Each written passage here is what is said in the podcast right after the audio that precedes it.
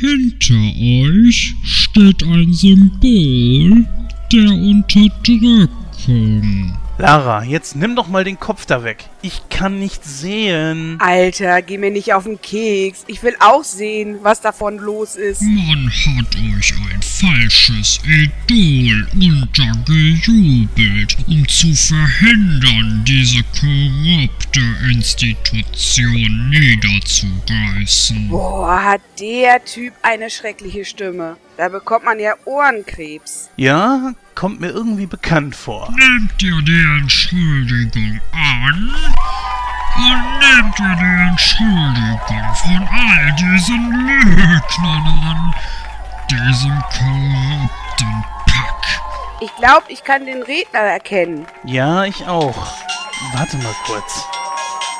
Ja, hallo? Ach so. Ja, Sekunden. Äh, ich. Äh, ich sage es Ihnen.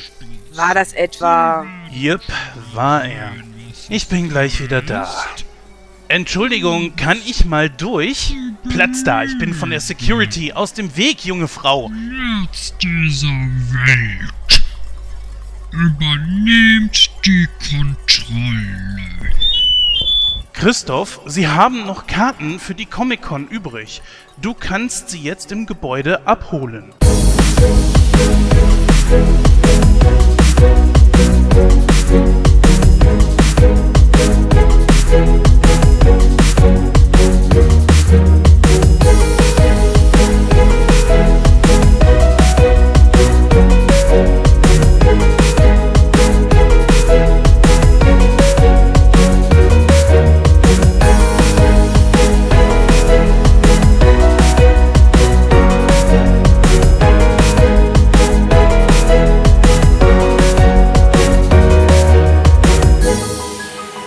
und herzlich willkommen zu der 47. Ausgabe von Nightcrow. Ich bin der Christoph und an meiner Seite begrüße ich ganz recht herzlich den Jens und die Lara. Hallo! Ja, hallo, liebe Hörer da draußen an den Empfangsgeräten. Oh Gott, jetzt höre ich mich schon fast an wie jemand aus einem anderen Podcast, aber es ist eine wirklich sehr, sehr gute Begrüßung, muss ich mal sagen. Ich adaptiere das heute einfach mal. Also, Herr, äh, hallo da draußen an den Empfangsgeräten. Ich sage es ganz kurz und knackig. Hallo, ich bin auch wieder dabei. Großartig, dann sind wir alle wieder damit dabei. Außer der Gordon, der ist heute nicht mit dabei, aber das macht nichts. Ich denke, wir drei können auch zusammen äh, einen guten Podcast heute auf die Reihe stellen. Denn wir haben uns heute ein, ja, wir schließen sozusagen einen großen Zyklus heute ab. Wir haben Nightcrow mit einer, äh, ja, mit einem, mit einem Filmgenre begonnen, nämlich mit Batman. Das war unsere allererste Nightcrow-Ausgabe. Da haben wir damals über den ersten Batman-Film von Tim Burton gesprochen und wir schließen das Thema dann auch mehr oder weniger äh, dann heute ab mit The Dark Knight Rises. Genau. Ist ja nicht nur das, wir sind ja jetzt noch eine Sendung entfernt von unserem Zweijährigen. Wir haben nicht ganz die 50 geschafft. Wir werden das Jahr mit der 48 abschließen. Wäre natürlich schön gewesen mit 50, aber mein Gott, man kann es nicht erzwingen und das wäre auch Quatsch. Und äh, naja, Batman wäre natürlich für die letzte Sendung im zu unserem Zweijährigen mit Sicherheit vielleicht ganz gut gewesen, aber da haben wir natürlich wieder Weihnachten dazwischen und wir haben uns gesagt, da nehmen wir uns einen ganz anderen Film vor, der passender ist, nämlich Kevin allein zu Haus. Ja, bevor wir anfangen, noch äh, so ein, zwei kleine, etwas traurige Nachrichten. Zum einen, ähm, was ich etwas schade finde, ist, Günther Jauch hat aufgehört bei der ARD. Das heißt, seine Talkshow, seine Polit-Talk-Runde, die gibt es ab jetzt nicht mehr. Da kommt jetzt zukünftig wieder Anne Will. Die ist ja damals schon auf diesem Sendeplatz gewesen und Günther Jauch hat ja jetzt seinen Hut genommen. Ich weiß, äh, Lara, dass du dir das nur selten angeguckt hast, aber war das irgendwie was für dich, Günther Jauch, diese Polit-Sendung? Nee, also überhaupt nicht, weil äh, ich gucke mir sowas eigentlich sehr, sehr wenig an. Ähm, ich finde, Günther Jauch sollte einfach bei Wer wird Millionär bleiben und gut ist die Kiste. Aber bei dir, Christoph, glaube ich, stoße ich da auf etwas, äh, ja, stoße ich auf frucht, äh, fruchtbarem Boden, oder? Du guckst dir das doch öfter an, oder? Äh, ich gucke mir zwar ganz gerne mal eine Politshow an, aber ehrlich gesagt nicht Günther Jauch, weil Günther Jauch ist für mich auch so ein, äh, ja, wie drücke ich mich jetzt da äh, gewillt aus? So ein Ja- und Amen-Sager, sage ich jetzt mal. Also der Typ hat auch irgendwie so keine andere Meinung und plappert auch überwiegend nur das nach, was die Medien einem vorsetzen. Also das ist für mich kein Charaktertyp, was so Polit-Talkshows angeht. Ja, ich, es ist natürlich so, also ich finde Günther ja auch ganz gut. Ich habe damals auch gerne Stern TV mit ihm gesehen und ich fand, dass die Sendung mit ihm dann einfach auch besser war als mit, mit dem neuen da jetzt. Und ja, ansonsten kann man natürlich sagen, gibt's genügend Polit-Talkshows im ersten und zweiten. Äh, hart aber fair fällt mir da so ein. Anne Will, ähm, Menschen bei Maischberger zum Beispiel und und Naja. und. Du weißt schon, dass Stern TV vom Axel Springer Verlag finanziert wurde, ne? Ja, mein Gott, ich bin auch nur Zuschauer, mein Gott. ja, ähm, ne, also ich weiß nicht, für die Leute, die sich damit mit dem Thema ein bisschen auskennen, äh, Axel Springer, ja, da muss man eigentlich nicht zu sagen. Ich sag nur Bildzeitung. Ja, natürlich, klar. Aber das ist auch so eine Sache, ähm, ehrlich gesagt, ich gucke auch nicht hinter allem, was da ist. Und das ist ja jetzt auch schon gute vier, fünf Jahre her, seitdem er das letzte Mal die Sendung gemacht hat. Aber egal. Naja. Kommen wir mal zu etwas äh, wirklich sehr, sehr traurigem und auch äh, sehr interessantem gleichermaßen. Es ist nämlich so, dass Norbert Castell leider gestorben ist. Das ist äh, die deutsche Stimme von Homer Simpson. Norbert Castell hat seit, glaube 1991, wenn ich mich nicht täusche, äh, dem gelben Super äh, Schuft. Super schon. Nein. Ja. Ja, Also er total hat- gefährlich. Er hat, er hat dem äh, Familienvater, der seit, was weiß ich, äh, seit 25, 26 Jahren kein bisschen älter wird, seine Stimme geliehen. Jetzt ist natürlich die große Frage so, A, wer wird es machen? Wird es überhaupt einen Ersatz geben? Ich glaube, ich sehe da ehrlich gesagt schwarz. Und B ist das natürlich unglaublich schade, weil Gastel war natürlich einer der besten und größten Sprecher, die wir in Deutschland überhaupt hatten. Wir hatten ja vor kurzem erst Alf in Nightcrawler Serie 5 und da war natürlich auch kurz Norbert Gastel mal eben Thema, weil er ja da den Trevor Ogmanik gesprochen hatte. Und ansonsten war er natürlich in zig verschiedenen äh, Serien und was weiß ich überall zu hören. Er war jetzt keine Feststimme von irgendeinem ganz, ganz großen Hollywood-Star, sodass man sagen könnte, die Stimme von Punkt, Punkt, Punkt. Aber ist trotzdem schade. Tja, was sagst du dazu, Christoph? Ja, finde ich natürlich auch sehr, sehr traurig, weil ich fand, Norbert Gastel hat, äh, es ist eine Stimme, die man seit frühester Kindheit gewohnt ist. Äh, allein durch die Simpsons natürlich und natürlich auch durch Alf, wie du das schon erwähnt hast, ähm, als Trevor Ogmanek. Ähm, finde ich auch sehr, sehr schade, weil ich mag die neueren Folgen der Simpsons zwar nicht so gerne, aber ähm, Norbert Gastel hat einfach den Humor perfekt rübergebracht. Das, das, ich fand das schon unglaublich traurig, dass als, als Ivan Cambridge oder Cambridge, ich weiß gar nicht, wie, wie, nach, wie, der, wie der Nachname sich richtig ausspricht, äh, ist auch wurscht. Äh, der hat damals Tingle Tangle Bob gesprochen und der ist auch gestorben. Hat er, glaube ich, auch die Dialogregie früher geführt bei den Simpsons. Ähm, dann wurde ja Bob mit, mit Tramitz besetzt und totaler Fehlgriff meiner Meinung nach. Äh, als Elisabeth Volkmann gestorben ist, hat Marge mit Anke Engelke eine neue Stimme gekriegt. Fand ich auch total ungewohnt. Wobei ich mittlerweile sagen muss, daran habe ich mich so ein bisschen gewöhnt. Also es, das ging noch. Ähm, dann ist jetzt kürzlich ähm, die, die, die Stimme von Mr. Burns auch verstorben, ich meine im letzten Jahr. Und äh, er wurde jetzt mit, ähm, ich weiß gar nicht, wie der Mann mit Vornamen heißt, Nele mit Nachnamen. Tobias Nele?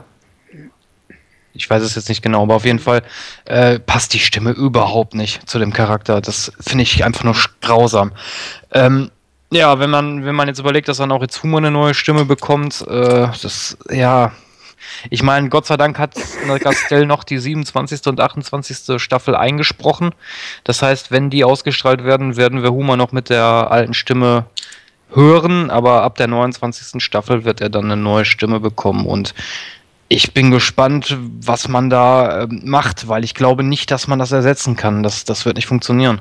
Also ich sehe es genauso. Ähm, die Stimme ist einmalig. Wir sind, wir Menschen sind Gewohnheitstiere. Das, was wir schon seit Jahrzehnten kennen, ähm, wollen wir eigentlich immer weiter so hören.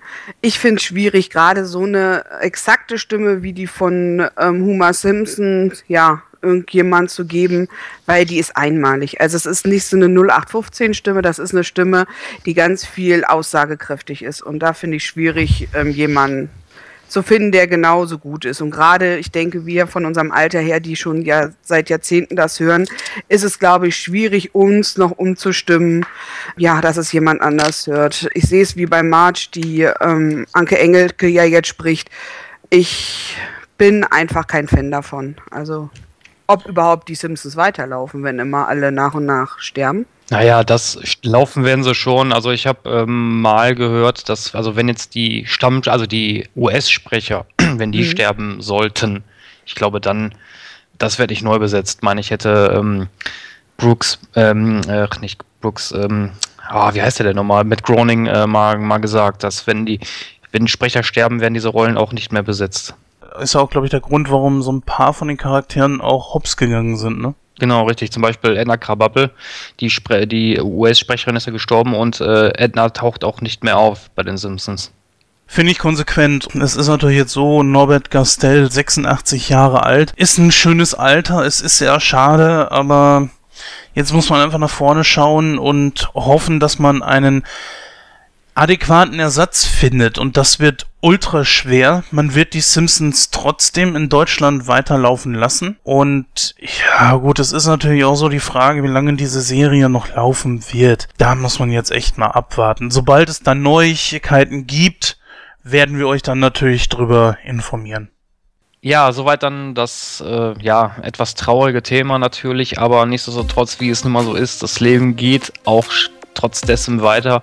Und äh, unsere Susi kann dann jetzt mal unser heutiges Programm vorstellen. Susi, bitte. Seit der ersten Folge hat dieser Podcast einen treuen Begleiter, nämlich Batman, den dunklen Ritter. Bereits vor vielen Ausgaben beendeten wir die vierteilige Reihe, welche einst mit Tim Burton seinen Anfang nahm und dann von Joel Schumacher beendet wurde. 2003 kam dann eine Neuauflage unter der Regie von Christopher Nolan. Drei Filme sollten es insgesamt sein, die er vom Dunklen Ritter drehen wollte. Die ersten beiden Teile haben wir in vergangenen Ausgaben schon besprochen. Nun ist es an der Zeit, dass wir auch die Nolan-Reihe zu Ende bringen. Gesagt, getan. Und so erhebt sich Christopher Nolans Version Batmans zum dritten und letzten Mal und muss sich unseren prüfenden Blicken stellen. Apropos Stellen, da war doch was. Genau, Christoph wollte sich ja bei Jens für das Nightlight-Quiz rund um die Zurück in die Zukunft-Trilogie revanchieren. Zum zweiten Mal also präsentieren wir euch Nightlight, das Filmequiz zu unserer Show. Natürlich geht es dabei um Batman. In dieser Ausgabe haben wir auch wieder Kino aktuell mit dabei und sprechen unter anderem über den neuen und gleichzeitig letzten Tribute von Panem Film. Auch Maria Koschny, welche uns bereits zu Mockingjay Teil 1 Rede und Antwort stand, ist wieder als Gast mit dabei.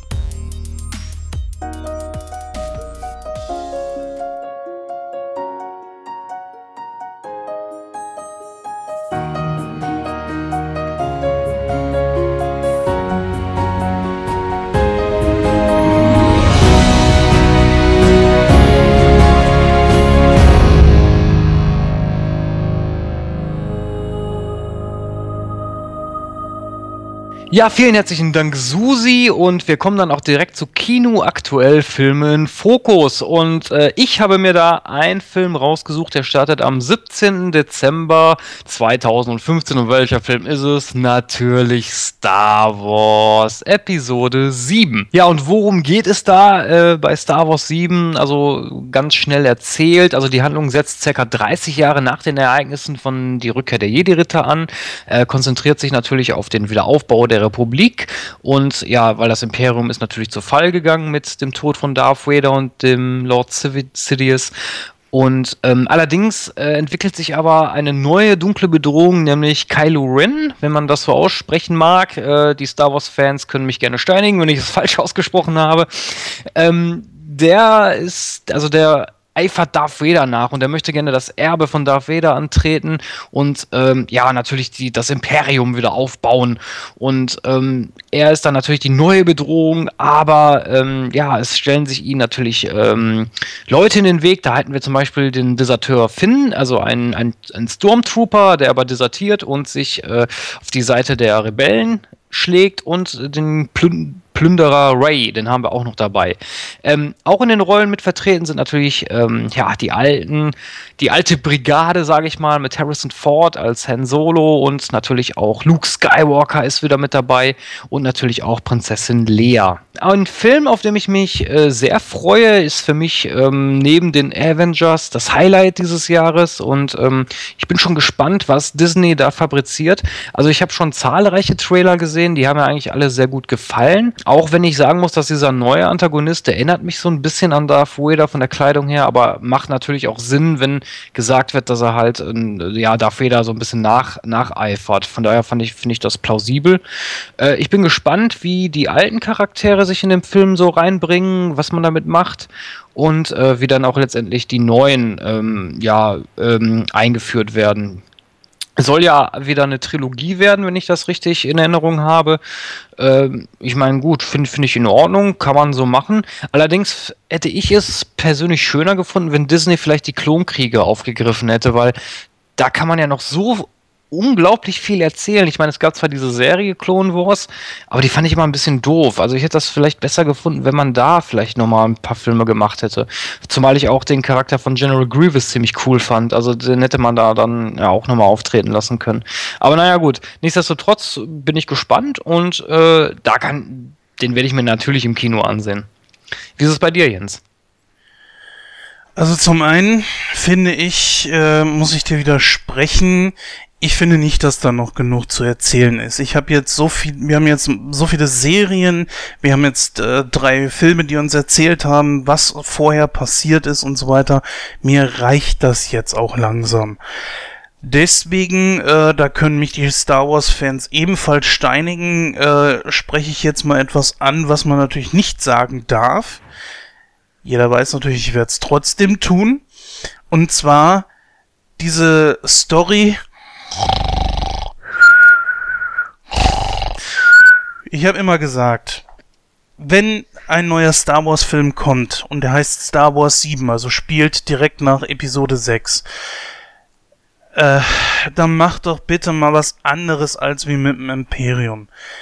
Entweder haben die wirklich keine Idee, was sie machen sollen, oder sie haben Angst, was Neues anzupacken ich werde immer so oft äh, totgeredet und totgefragt, ja, was sollte man denn machen? Das ist nun mal Star Wars. Ich denke mir immer so, hm, das Universum ist so groß. Es gibt doch mit Sicherheit noch andere Möglichkeiten, dass man äh, sich da was rausholt, außer immer nur das Imperium. Ja, dann geht's halt mal eben nicht ums gesamte Universum oder so.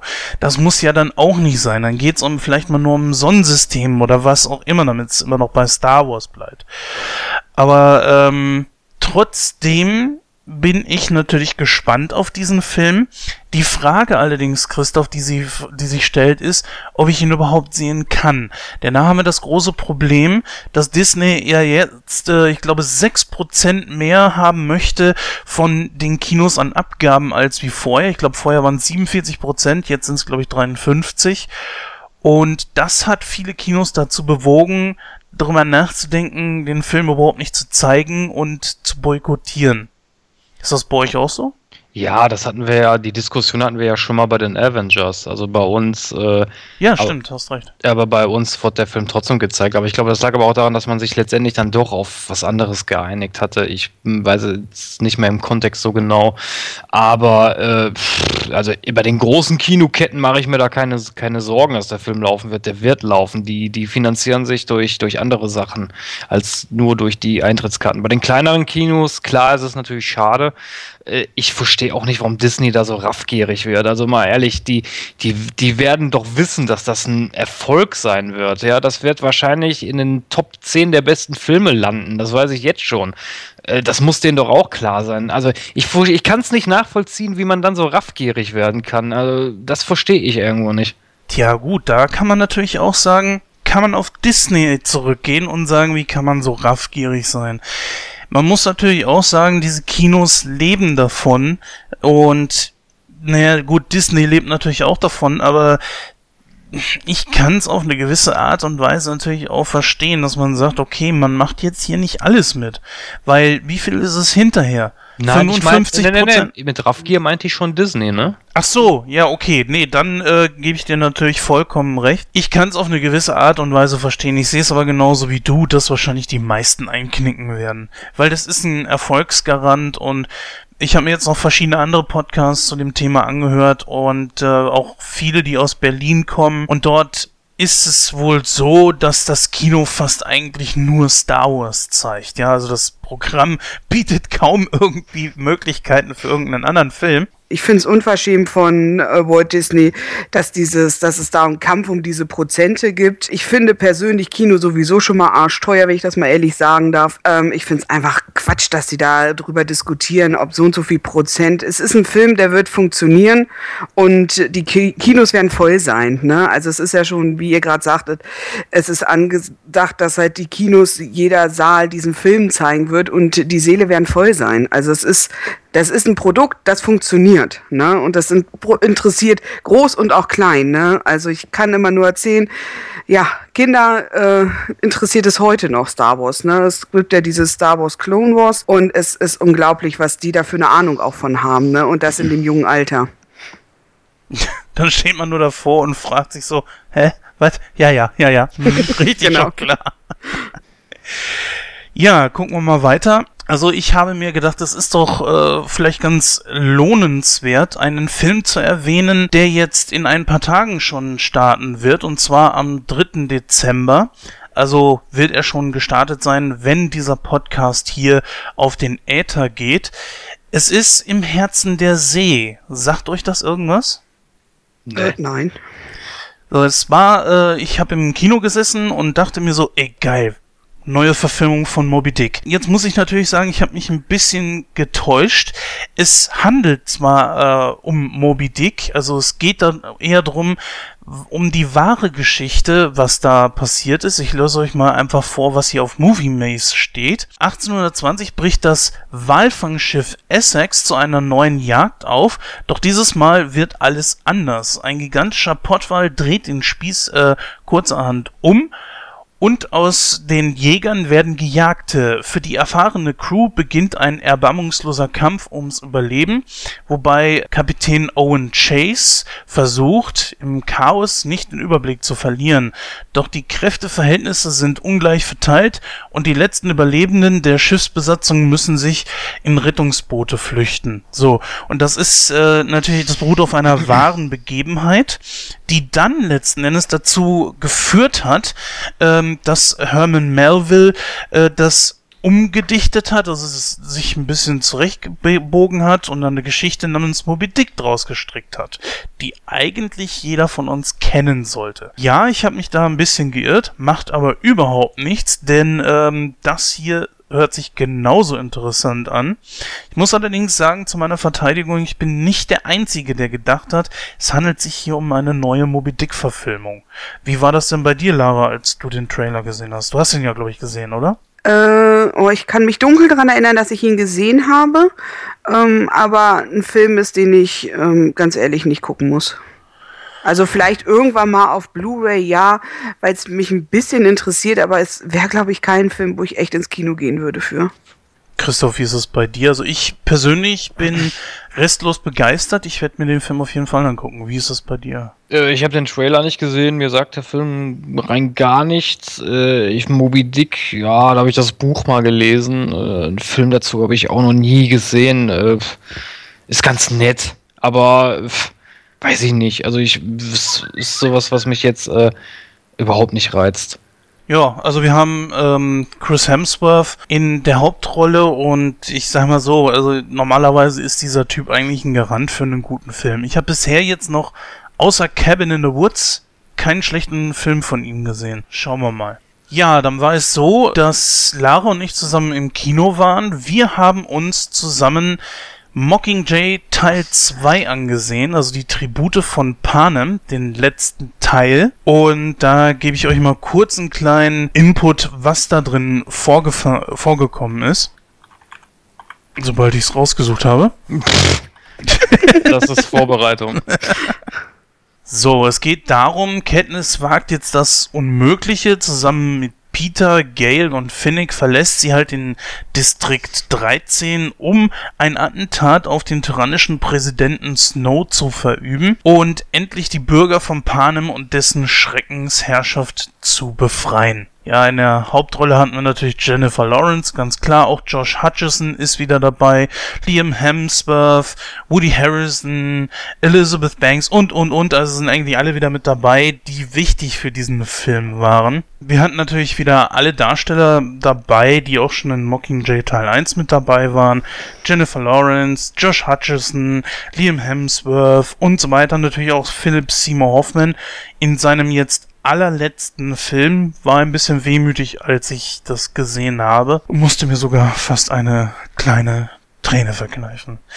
Ja, liebe Hörer, auch ich bin sensibel und äh, spenden bitte an folgende PayPal-Adresse. Nein, es war teilweise wirklich schon echt rührend und das lag jetzt nicht nur an Philip Seymour Hoffman, das lag auch an der ganzen Geschichte letzten Endes kann man sagen, sämtliche Handlungsstränge, die noch offen waren, werden hier auch zu einem vernünftigen Ende geführt. Und ich bin von diesem Film schon sehr begeistert und Maria Koschny, die wir ja gleich noch im Interview hören werden, war von diesem Film restlos begeistert. Dort werden wir über diesen Film noch ein bisschen sprechen.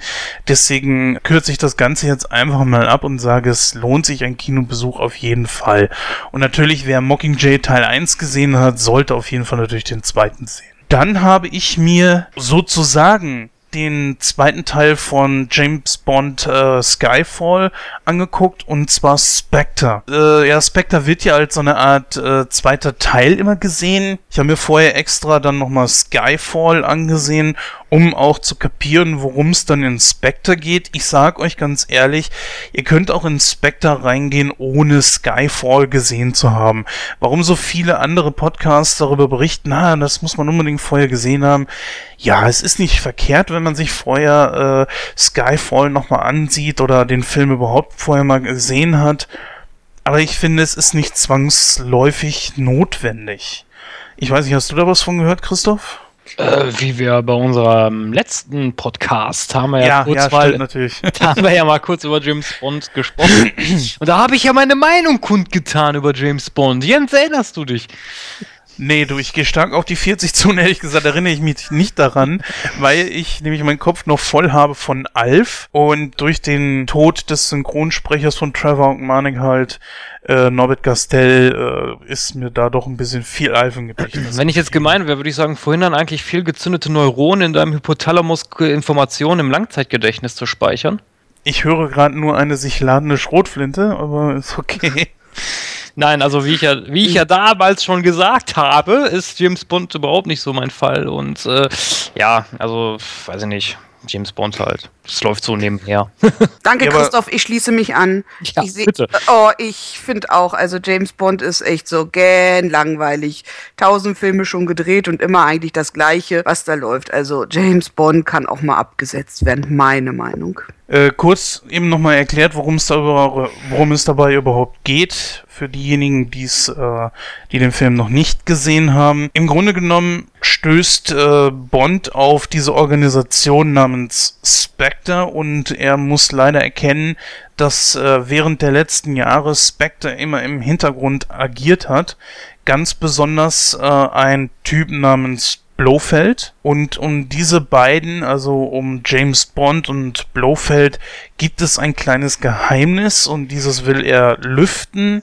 Und er will natürlich auch äh, Spectre und Blofeld dingfest machen. Das ist im, im, Grunde genommen sehr runtergebrochen, die Story ja, von ich, ich erinnere Spectre. mich, Ich erinnere mich dunkel, dass sich auf der Arbeit mal welche darüber unterhalten haben. Ich glaube, das war mal so ein Ausbilder von ihm, ne? Oder irgendwie so ein, so ein Ziehsohn oder irgendwie sowas, ne?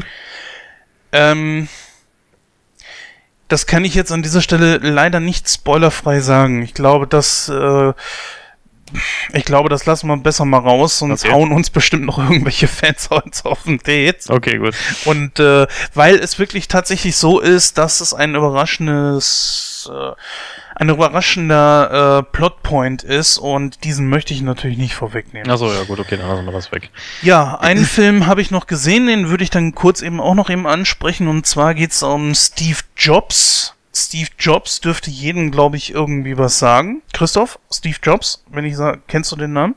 Ja, natürlich kenne ich Steve Jobst. Äh, ich habe äh, auch schon mal was von dem Film gehört. Ähm, ich habe mal irgendwo eine Vorschau gesehen. Ich weiß wohl, dass der wohl ganz, ganz äh, leger, sag ich jetzt mal, gedreht wurde. Ne? Es gibt, glaube ich, nur zwei oder drei Schauplätze, meine ich. Genau genommen gibt's drei, also es ist ein Episodenfilm. Ähm, es ist auch kein direktes Biopic. Es ist, es sind also Elemente von Steve Jobs aus seinem Leben genommen. Sagen wir mal, er hat 1979 irgendwie was gemacht.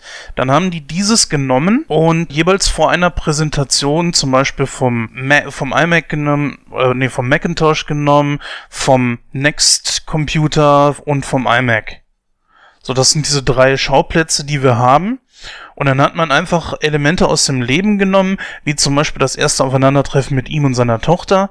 Das ist äh, direkt vor der Präs- Präsentation äh, von dem Macintosh. Und ähm, dann hast du also vier Jahre später diese Geschichte mit Next. Und da trifft er wieder auf seine Tochter und dann siehst du halt, wie es in diesen vier Jahren wohl weitergegangen ist. Na, Also er trifft ganz bestimmte für sein Leben äh, besondere Personen, jeweils immer genau vor diesen Präsentationen. Das ist live, also, also das ist real nie so passiert. Und da hat sich halt der Regisseur doch äh, sehr kreativ daran ausgetobt. Ich finde das okay. Ich sage allerdings, fürs Kino ist der Film jetzt nicht unbedingt irgendwas. Ich würde ihn jetzt einfach mal nach Nightcrow-Manier so 69% geben. Sehr, sehr gutes Schauspiel von, von Michael Fassbender auf jeden Fall. Wir haben auch viele andere große Stars mit dabei, wie Kate Winslet, Winslet zum Beispiel, die ich kaum erkannt habe und so weiter und so fort. Und sollte man sich auf jeden Fall irgendwann mal angucken, wenn einen diese Thematik interessiert. Also es ist äh, nicht ein wirkliches Biopic wie dieser Film mit äh, Ashton Kutcher vor ein paar Jahren. Ja, soweit dann Kino aktuell. Ähm, ja, waren wieder ganz interessante Sachen dabei, vor allen Dingen, die sich der Jens natürlich äh, im Kino angeschaut hat. Auf Mockingjay äh, 2 bin ich dann natürlich auch gespannt. Ähm, wie gesagt, ich habe die Bücher gelesen, von daher, ich weiß natürlich, wie es endet, aber ich bin dann mal gespannt, wie das filmerisch umgesetzt wurde. Ich bin leider noch nicht dazu gekommen, mir den Film anzugucken, aber ich denke mal, das werde ich dann bei Gelegenheit nachholen. Ja, Jens hat es aber vorhin schon angesprochen, wo ich gerade Mockingjay erwähne, denn Jens hat ein Interview geführt mit der wunderbaren Maria Koschny und da hören wir jetzt mal rein. Viel Spaß. Ja, liebe Hörer, wir haben wieder einmal Maria Koschny mit dabei, die sich bereit erklärt hat, uns mal wieder Rede und Antwort zu stehen. Tribute von Panem, letzter Teil, ist im Kino bereits auch schon angelaufen zum Zeitpunkt der Ausstrahlung dieser Ausgabe. Und wir haben uns uns trotzdem nicht nehmen lassen, Maria um ein Interview zu bitten. Ja, und hier ist sie jetzt. Ja, dankend angenommen. Ja, Maria, du bist ja jetzt wieder mit einem neuen Film im Kino vertreten. Tribute von Panem, ich habe es gerade gesagt, 3.2. Magst du uns da ein bisschen was über diesen Film erzählen? Ja, es ist der letzte Teil, der meiner Meinung nach absolut letzte. Ich habe zwar schon wieder Gegenteiliges gehört, aber ich glaube, das sind nur Gerüchte, denn das, die Bände sind ja an und für sich fertig geschrieben. Also es gibt ja ein Ende. Wie dieses Ende aussieht, werde ich natürlich nicht verraten. Es ist wahrscheinlich relativ überraschend, aber irgendwie auch nicht. also von daher Okay. lasst euch überraschen oder auch nicht. Ähm, es ist ja die Fortführung jetzt von Mockingjay 1 hat, also den haben sie ja gesplittet, ich denke mal aus marketingtechnischen Gründen, was aber jetzt auch dem Film nicht geschadet hat. Also ich finde den äh, durchaus gelungen, den vierten Teil. Mir hat er gut gefallen. Es ist halt Krieg. So, das sage ich mal als Oberthema. ne? Ja, was, äh, wo du es gerade schon erwähnt hast, was ist denn so deine Meinung dazu, dass man den letzten Teil gesplittet hat? Ist ja schon ein bisschen neumodischer, äh, gibt ja verschiedene äh, Filme, wo man das gemacht hat, Harry Potter zum Beispiel. Ist das was, was deinen Geschmack trifft, oder sagst du dir, das kommt darauf an, was das für ein Film ist? Ähm, doch viel mehr kommt das für mich drauf an, ob sich das lohnt von den Büchern her. Rein marketingtechnisch finde ich sowas immer ärgerlich, weil ich nicht so denke, aber ich weiß, dass die so denken müssen. Klar, die wollen ja Geld verdienen.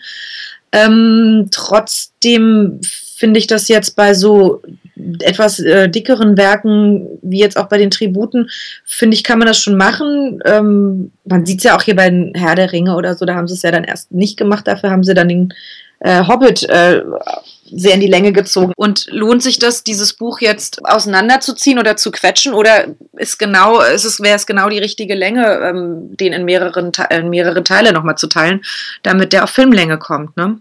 Also ich finde, sobald sich das äh, mit der Geschichte deckt und, und äh, da genug erzählt wird und nicht noch was erfunden werden muss oder gestreckt werden muss, finde ich das total super, klar.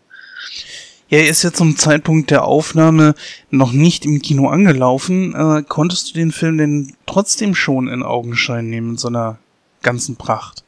Also ich habe ihn jetzt zur Premiere gesehen und ich durfte ihn vor den Aufnahmen sehen. Allerdings ah. nur in der Firma. Das ist ja immer geheim. also das heißt auch so mit äh, Schwarz-Weiß abgedunkelt und ah, äh, genau. Also ich habe ihn eigentlich nicht gesehen, aber ich habe ihn sozusagen gesehen. genau, ich habe genug gesehen, alles gut.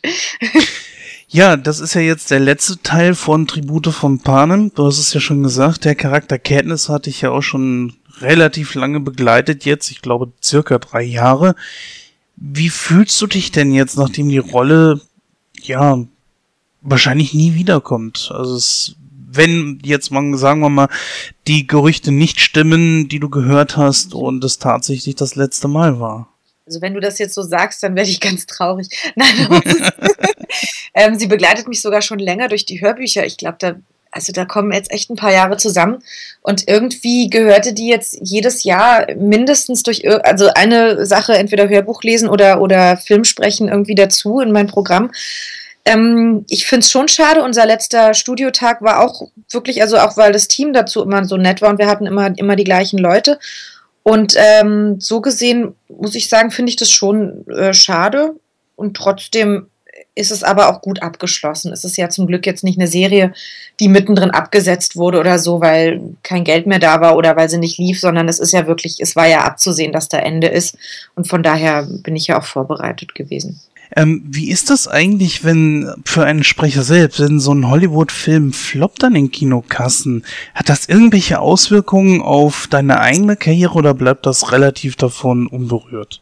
Also karrieretechnisch mitziehen tut mich ja zum Beispiel jetzt eben gerade Jennifer Lawrence eher dadurch, dass sie halt viel dreht und man sie kennt, ja.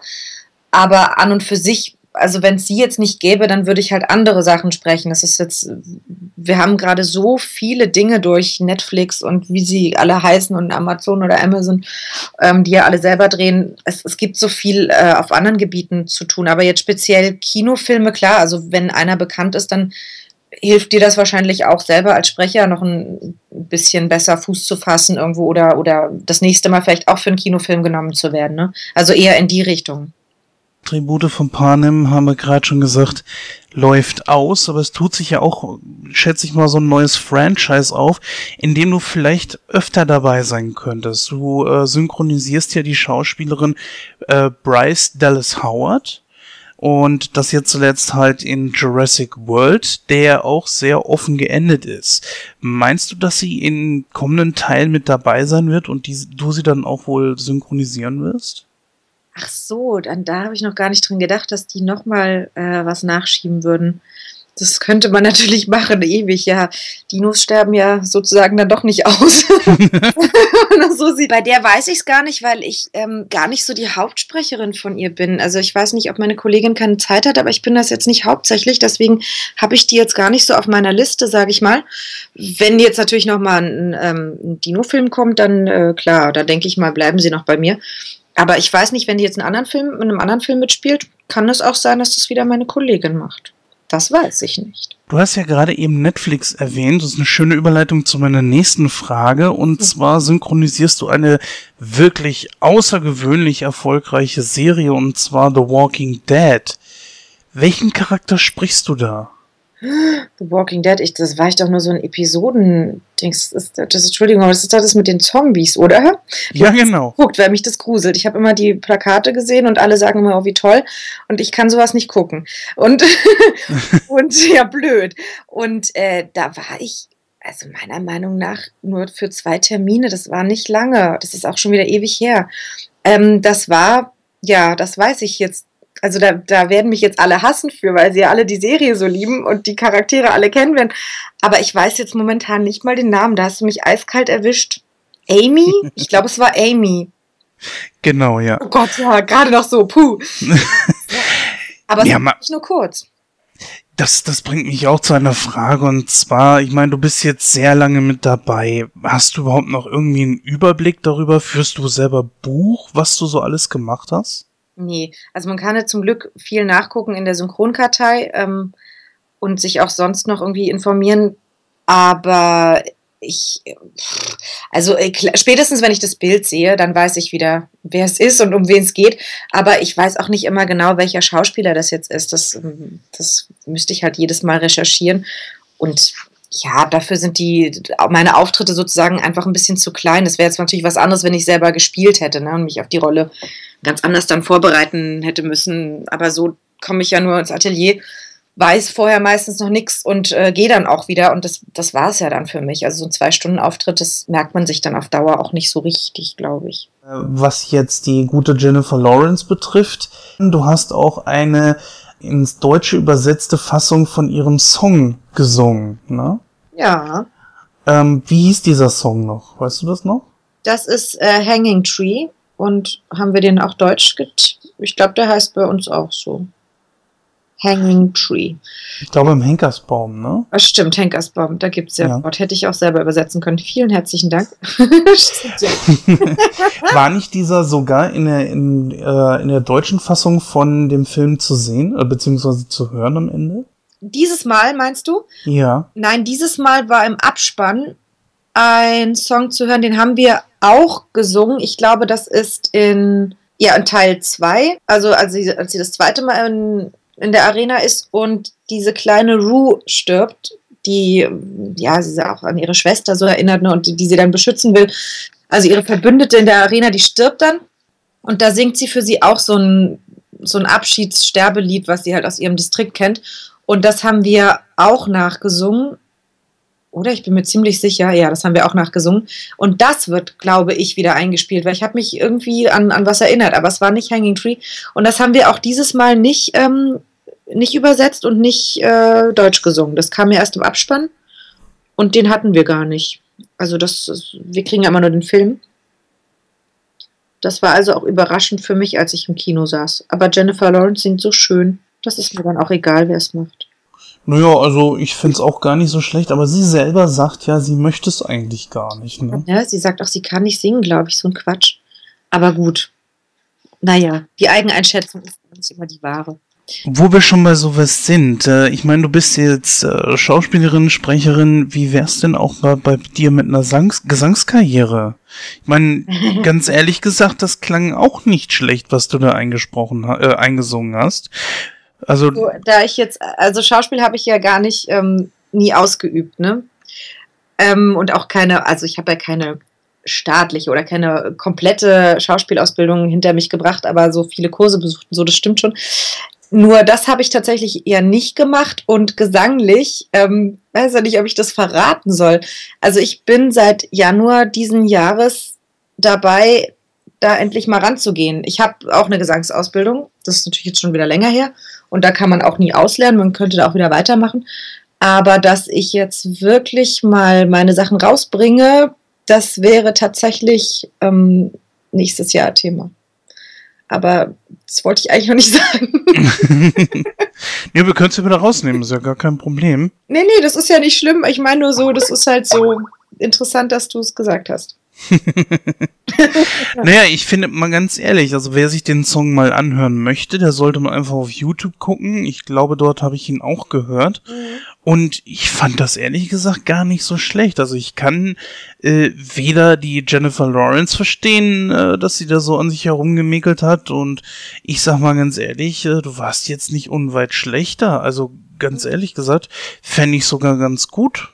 Ja. Also ich würde mir da gerne mehr von deiner Seite aus anhören. Ja, ich singe auch sehr gerne. Also ich, ich habe ja schon fast drum gebeten, sozusagen, dass ich ihn singe. so ist ja nicht. Ja. Kommt da eigentlich in der nächsten Zeit noch irgendwie was von Gemma Atherton oder Lindsay Lohan, vielleicht auch Kat Dennings oder so, die du ja auch mal gesprochen hast? Also Kat Dennings ist, glaube ich, da bin ich, glaube ich, raus, weil sie ja in, wie heißt das, Two Broke Girls, ne? Ja, genau. Serie, das ist ja jetzt Tanja Kahana eine Kollegin von mir. Und ich glaube, damit ist die jetzt erledigt. Und ich glaube auch nicht, dass Tor Teil 3 wäre das dann, ne? Ja. Nochmal kommt oder sowas. Ansonsten, ähm, Gemma Edgerton ist auch so eine Sache, weil da jetzt auch immer viel mit München war und das auch äh, mir, also wir uns das viel wieder geteilt haben als mit einer anderen Kollegin, da weiß ich jetzt leider den Namen nicht, habe ich nicht parat. Aber das kann auch sein, dass es einfach mal ja, mal nee ist. Ähm, das ist jetzt alles nicht so fest. Und die letzte war nochmal, was? Äh, äh, Lindsay Lohan. Ach, Lindsay Lohan, ja. Die mit dem Schlauchboot, die hat jetzt ganz toll aufgespritzte Lippen. Ähm, die ist ganz reizend. Also so schade, weil ich finde, dass das ein ganz hübsches Mädel war. Und jetzt sieht so ein bisschen verbraucht aus und aufgespritzt. Aber gut, die hat, da habe ich glaube ich vor zwei Jahren das letzte Mal in Hamburg was aufgenommen das war eher so ein, ich glaube, die hangelt sich so durch. Also da kommen jetzt, glaube ich, keine großen Kinokracher mehr. Es ist ein bisschen schade. Hat einfach ist zu früh berühmt geworden, glaube ich, ohne zu, ohne Halt zu bekommen. Das ist ein bisschen traurig. Die mochte ich immer ganz gerne. Ich finde die irgendwie ganz lustig. In welchen Serien bist du denn aktuell zu hören? Mm, ein bisschen noch bei Grimm, falls die die was sagt, mit so, ja. die verwandeln sich ja da so hübsch. Ähm, Oh Gott, ähm, bestimmt ein paar. Lass mich nachdenken. Habe ich die Zeit zum Nachdenken oder? Aber selbstverständlich. Kann ja rausgeschnitten werden. Zur Not. Ähm, Serien, ach so, äh, Suits spreche ich nämlich sehr gerne. Es macht Spaß. Äh, Katrina Bennett und ähm, ach so, na, heute war ich ja erst da. Hier äh, Chicago PD. Das ist ja so eine fast so eine Dreier-Kombo. Da gibt es ja noch Chicago ähm, Fire. Damit hat es wohl angefangen.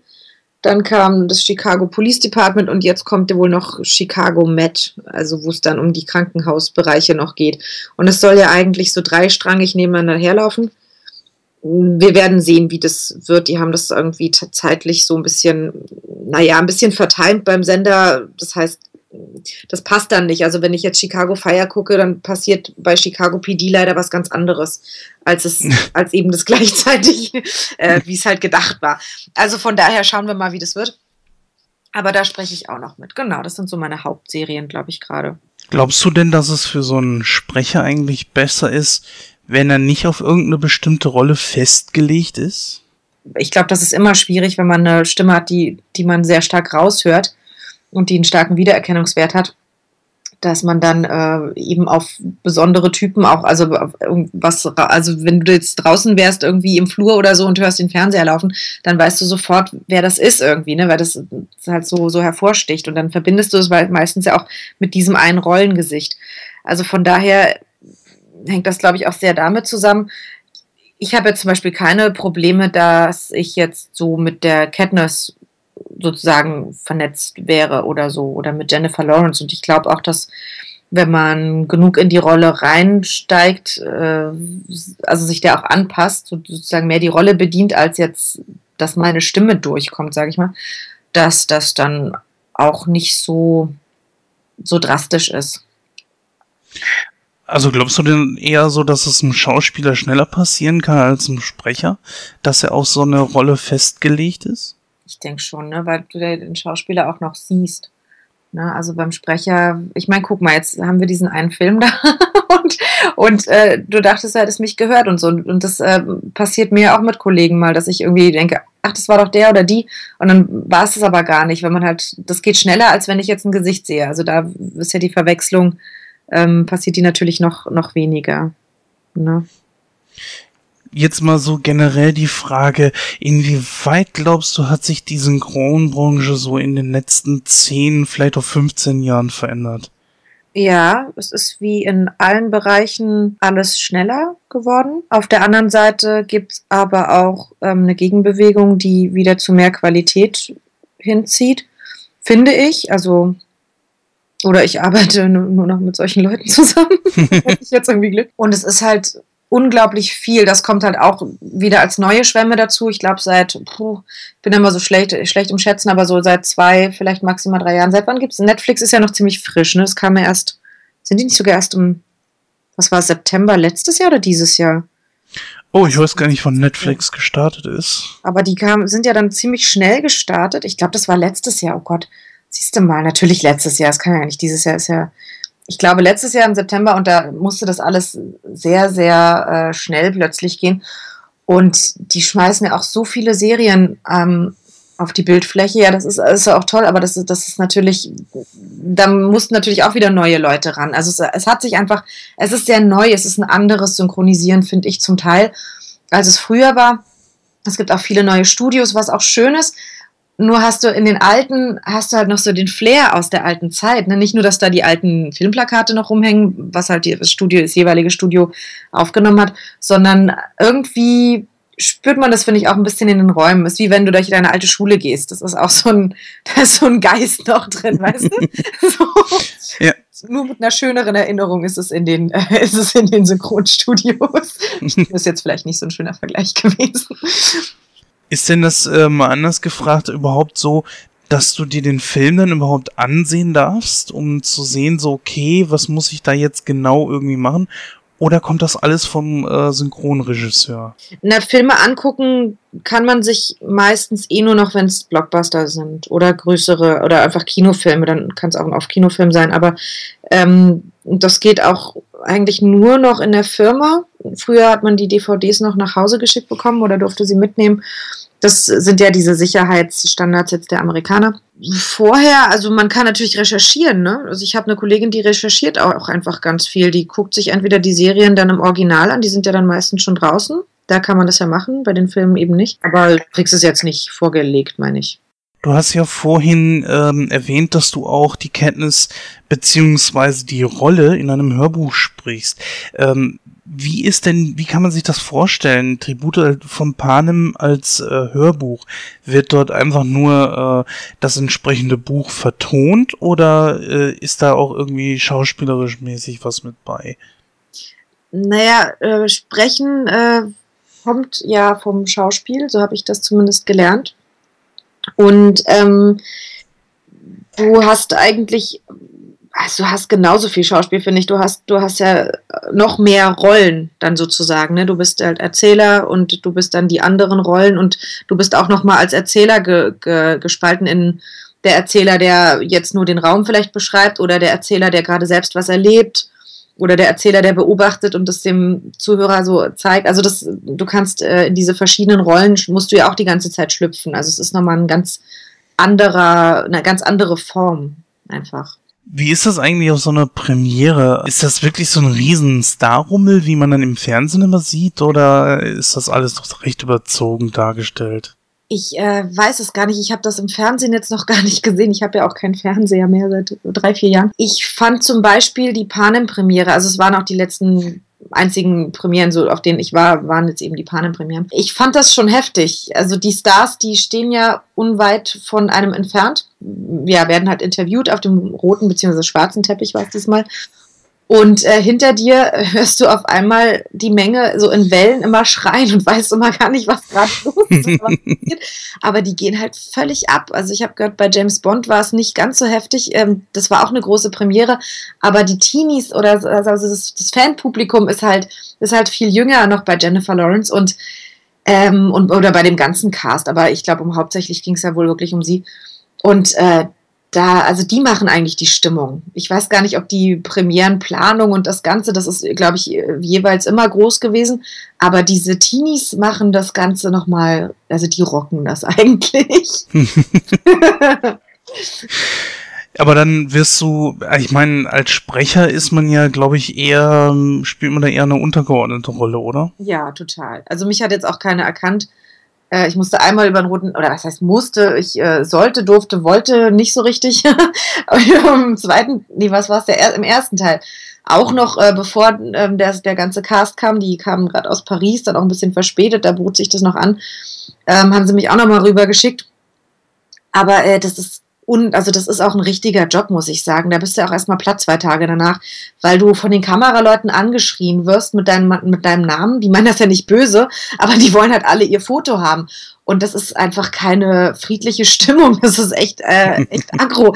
Und weil viele Leute immer denken, oh, ich will mal über den roten, roten Teppich. Und ich denke mal, boah, bitte nicht, lass mich den Hintereingang nehmen. Und ähm, das einmal mitgemacht zu haben, ist aber auch ganz gut, das mal, das mal zu sehen, was die da eigentlich vollbringen. Also wirklich sich aufhübschen lassen, ist nicht das, ist das eine, aber dann da auch wirklich diese Nummer da durchzuziehen und äh, 10.000 Interviews zu führen und, und äh, weiß ich nicht, Autogramme zu geben, bis einem die Hand abfällt. So ist es jetzt mir nicht gegangen, aber den Großen ist ja dann so. Da gibt es ja kein Ende. Das ist dann schon recht heftig. Ansonsten, also, Sprecher hast du es einfacher, kannst natürlich einfach rüberhuschen und ab ins Kino. Ne? Genau, also höre ich da jetzt doch tatsächlich wirklich raus, so dass du dich als Sprecher da schon wohlfühlst, bist wohl eher dann zwar mit deiner Stimme im Rampenlicht, aber kannst dich dann äh, doch noch sehr frei bewegen. Richtig. Also das liegt dir mehr dann so. Total. Ich finde, das ist äh, ein großer Segen, also eine gute Mischung. Aber wie wär's denn, wenn's umgedreht wäre, wenn du jetzt tatsächlich als Schauspielerin die Möglichkeit hättest, voll durchzustarten, Würdest du dann überhaupt deinen Synchronjob zum Beispiel noch machen? Hm, ich weiß nicht, ob man den noch machen kann, wenn man voll durchstartet. Also ich glaube, man muss es dann immer reduzieren. Es ist, es ist auch so schwer zu timen, denn Schauspieler haben, müssen ja eher ein bisschen langfristig planen, also meistens zumindest. Ich bin ja jetzt da auch nicht so drin. Und Synchron äh, ist ja eigentlich so, dass es am Vortag geplant wird. Also sowas von kurzfristig, kurzfristiger geht es ja gar nicht mehr. Und ähm, das ist, glaube ich, sehr schwierig unter einen Hut zu bringen, rein von der Planung. Äh, ansonsten, ich habe einfach nicht die Ambition, also ich, ich wüsste es jetzt auch nicht, ich bin ja jetzt auch schon ein bisschen älter. Jetzt fange ich auch nicht mehr an. Oh Gott, also. Das ist ja in der Schauspielbranche nicht so ohne. Also Schauspielausbildung, die, die darfst du zum Beispiel die, äh, an den staatlichen äh, Schulen machst du die, glaube ich, auch nur bis 27. Das ist so ein bisschen wie mit der Pilotenausbildung. Da ist auch Schicht im Schacht, wenn du älter bist. Also von daher bin ich da schon, falle ich da schon raus aus dem Raster. Oh Gott, oh Gott, oh Gott. Liebe Hörer, ihr müsst, ihr müsst euch das echt mal anhören. Da redet die Frau hier von, von zu alt. Und da man das auf Wikipedia wirklich nachlesen kann, kann ich so verraten. Äh, die gute Maria ist 81 geboren. Ja. Rechnet's euch aus. ja, 34, habe ich schon gesagt. Ähm, noch, also dieses Jahr. Ähm, nein, es ist einfach, es ist auch schwer, nehmen wir es mal ganz ernst jetzt, oder dann ist es auch einfach wahnsinnig schwer, Fuß zu fassen, eine Agentur zu finden und äh, auch gerade wenn man eben diese Schauspielausbildung äh, Ausbildung nicht abgeschlossen hat und sich jetzt auch nicht nochmal bei der, ähm, was ist das hier, die Z, zentrale, nee, jetzt wollte ich schon die zentrale Vergabestelle sagen, aber das ist ja für die Uni. Also mhm. wenn man sich nicht ähm, nochmal prüfen lässt oder so, dann ist das äh, meiner Meinung nach braucht es dann wirklich sehr viel Glück und gute Kontakte. Die braucht es eh immer, auch beim Synchron. Aber trotzdem, äh, boah, also und, und Arbeit und äh, Leidenschaft für das Ganze, die, die muss man wirklich erstmal aufbringen. Bist du denn eigentlich auch äh, hörspieltechnisch unterwegs? Du hast ja Hörbuch schon erwähnt, aber viele deiner Kollegen sind ja auch äh, bei Europa und so weiter unterwegs. Ähm, bist du da auch in diesem Genre irgendwo zu finden? Ich spreche jetzt noch nicht so viele Hörspiele. Es wird ein bisschen mehr und ich durfte ganz, ganz toll war das. Ähm, beim letzten, also ich denke mal, es ist der letzte, vielleicht gab es inzwischen schon wieder einen, der schreibt sich ja wund, äh, die Finger wund. Beim letzten Fitzek ähm, mit Sprechen, Passagier 23. Und das hat sehr viel Spaß gemacht. Und ansonsten, auch läppert sich das hier und da mal ein bisschen. Das ist alles ganz gut verteilt gerade. Du bist ja wie, genau wie deine Mutter ähm, bei diesem Ariadne-System mit dabei, ne? Magst du ein bisschen erzählen, was das genau ist und äh, warum das vielleicht auch für den einen oder anderen Hörer interessant sein könnte? Also das Ariadne-System oder Ariadne-System hat meine Mutter entwickelt, ja, mit ihrer gesamten Schauspiel, Sprecher, Coaching-Geschichte, äh, also über all die Jahre, die sie eben schon arbeitet, in all den Bereichen, in denen sie arbeitet. Und das ist ein wundervolles System, was ich auch selbst ähm, verwende, besonders im Bereich Hörbuch. Man kann es aber für alle Texte benutzen. Das ist halt das Tolle dran, weil es, also es ist ein System, was auf ähm, verschiedenen Schichten beruht. Das, ähm, ich muss mal jetzt gucken, dass ich jetzt nicht schon zu viel verrate, denn die Leute sollen das ja, also es ist wirklich gut, das in Kursen zu lernen oder es gibt auch Online-Seminare, weil man es dann einfach ähm, greifbarer ähm, noch kriegt. Ähm, es sind verschiedene Schichten, die ähm, zum einen strukturell das Ganze strukturieren, aber auch inhaltlich, also auch mit, mit Fragen, auch wer spricht eigentlich zu wem, also sehr, sehr viel klar aufdröseln, sodass ähm, eigentlich jeder Text einfach greifbar wird und, und jeder Text auch ähm, so gesprochen werden kann oder das ist ja auch eine Schauspielarbeit eigentlich. Also in welche Rolle schlüpfe ich jetzt? Was, wer bin ich als Erzähler? Was will ich als Erzähler oder als Autor? Ähm, was liegt mir da am Herzen und, und wen spreche ich an? Und wie? Also all diese Fragen kommen da noch mit rein. Und welches, welches Wort betone ich dabei am besten noch? Also das, das ist dann wieder die strukturelle Ebene. Und ähm, dass man das auf jeden Text übertragen kann, das ist eben das Besondere dran. Und für mich in den Hörbüchern ist es äh, großartig, das da zu benutzen, weil es nämlich genau auch da um diese verschiedenen Rollen geht, dass man sich das strukturell und äh, inhaltlich ähm, so schön aufteilen kann. Und äh, ja, das Ganze unterrichtet sie an, an einer gegründeten ähm, Sprecherakademie, die äh, Akademie für professionelles Sprechen. Und da gibt es jetzt eben Kurse und äh, ich steige jetzt auch gerade in den Synchronbereich äh, selber mit ein, nachdem ich ja jahrelang dort auch Unterricht genommen habe ähm, ja, und ich finde das toll. Also ich benutze das bis heute und stehe da, also stehe super da drauf. Wie soll man das sagen? Also ich bin Fan. Ich bin Fan davon. Ja, und es hat natürlich auch gefruchtet, ne? Ich meine, du hast jetzt schon eine ganz ordentliche Vita mhm. von, ich glaube jetzt, wenn man Synchronkartei glauben darf, weit über sieben, fast 800 Hörsprechereinsätze ähm, mhm. und das über einen Zeitraum verteilt von, ich glaube, zehn Jahren bist du jetzt dabei, ne?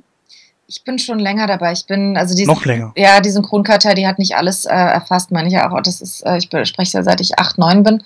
Hab zwar noch mal vier, ich glaube, vier Jahre komplett ausgesetzt. Ich kann mich gar nicht mehr so richtig erinnern ähm, und habe dann erst nach dem Abi wieder angefangen, aber ich bin hm, ich da ich jetzt 34 bin, so, naja, also ich bin ein paar Jahre dabei, also rechnen ist jetzt auch nicht mehr Wenn ich jetzt die vier Jahre noch abziehen muss, nee. Also rechnet es euch bitte aus. Aber ich bin auf jeden Fall schon über 20 Jahre dabei. Deine Mutter ist ja auch erfolgreichere Sprecherin. Habt ihr beiden schon mal zusammen vor dem Mikro gestanden? Und vor allem, wenn ja, was, wie, was war das für ein Gefühl? Ist man sich da unsicher oder äh, hast du das als Profi locker weggesteckt?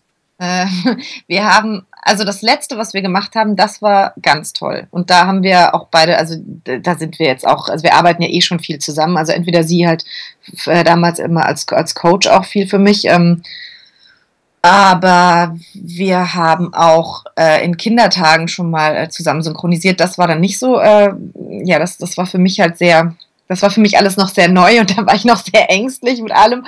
Und da war mir das auch sehr unangenehm. Aber es lag auch an der Rolle. Ich musste ein geistig behindertes Kind sprechen. Und meine Mutter war meine Betreuerin und irgendwie war die Kombi so gar nicht meins.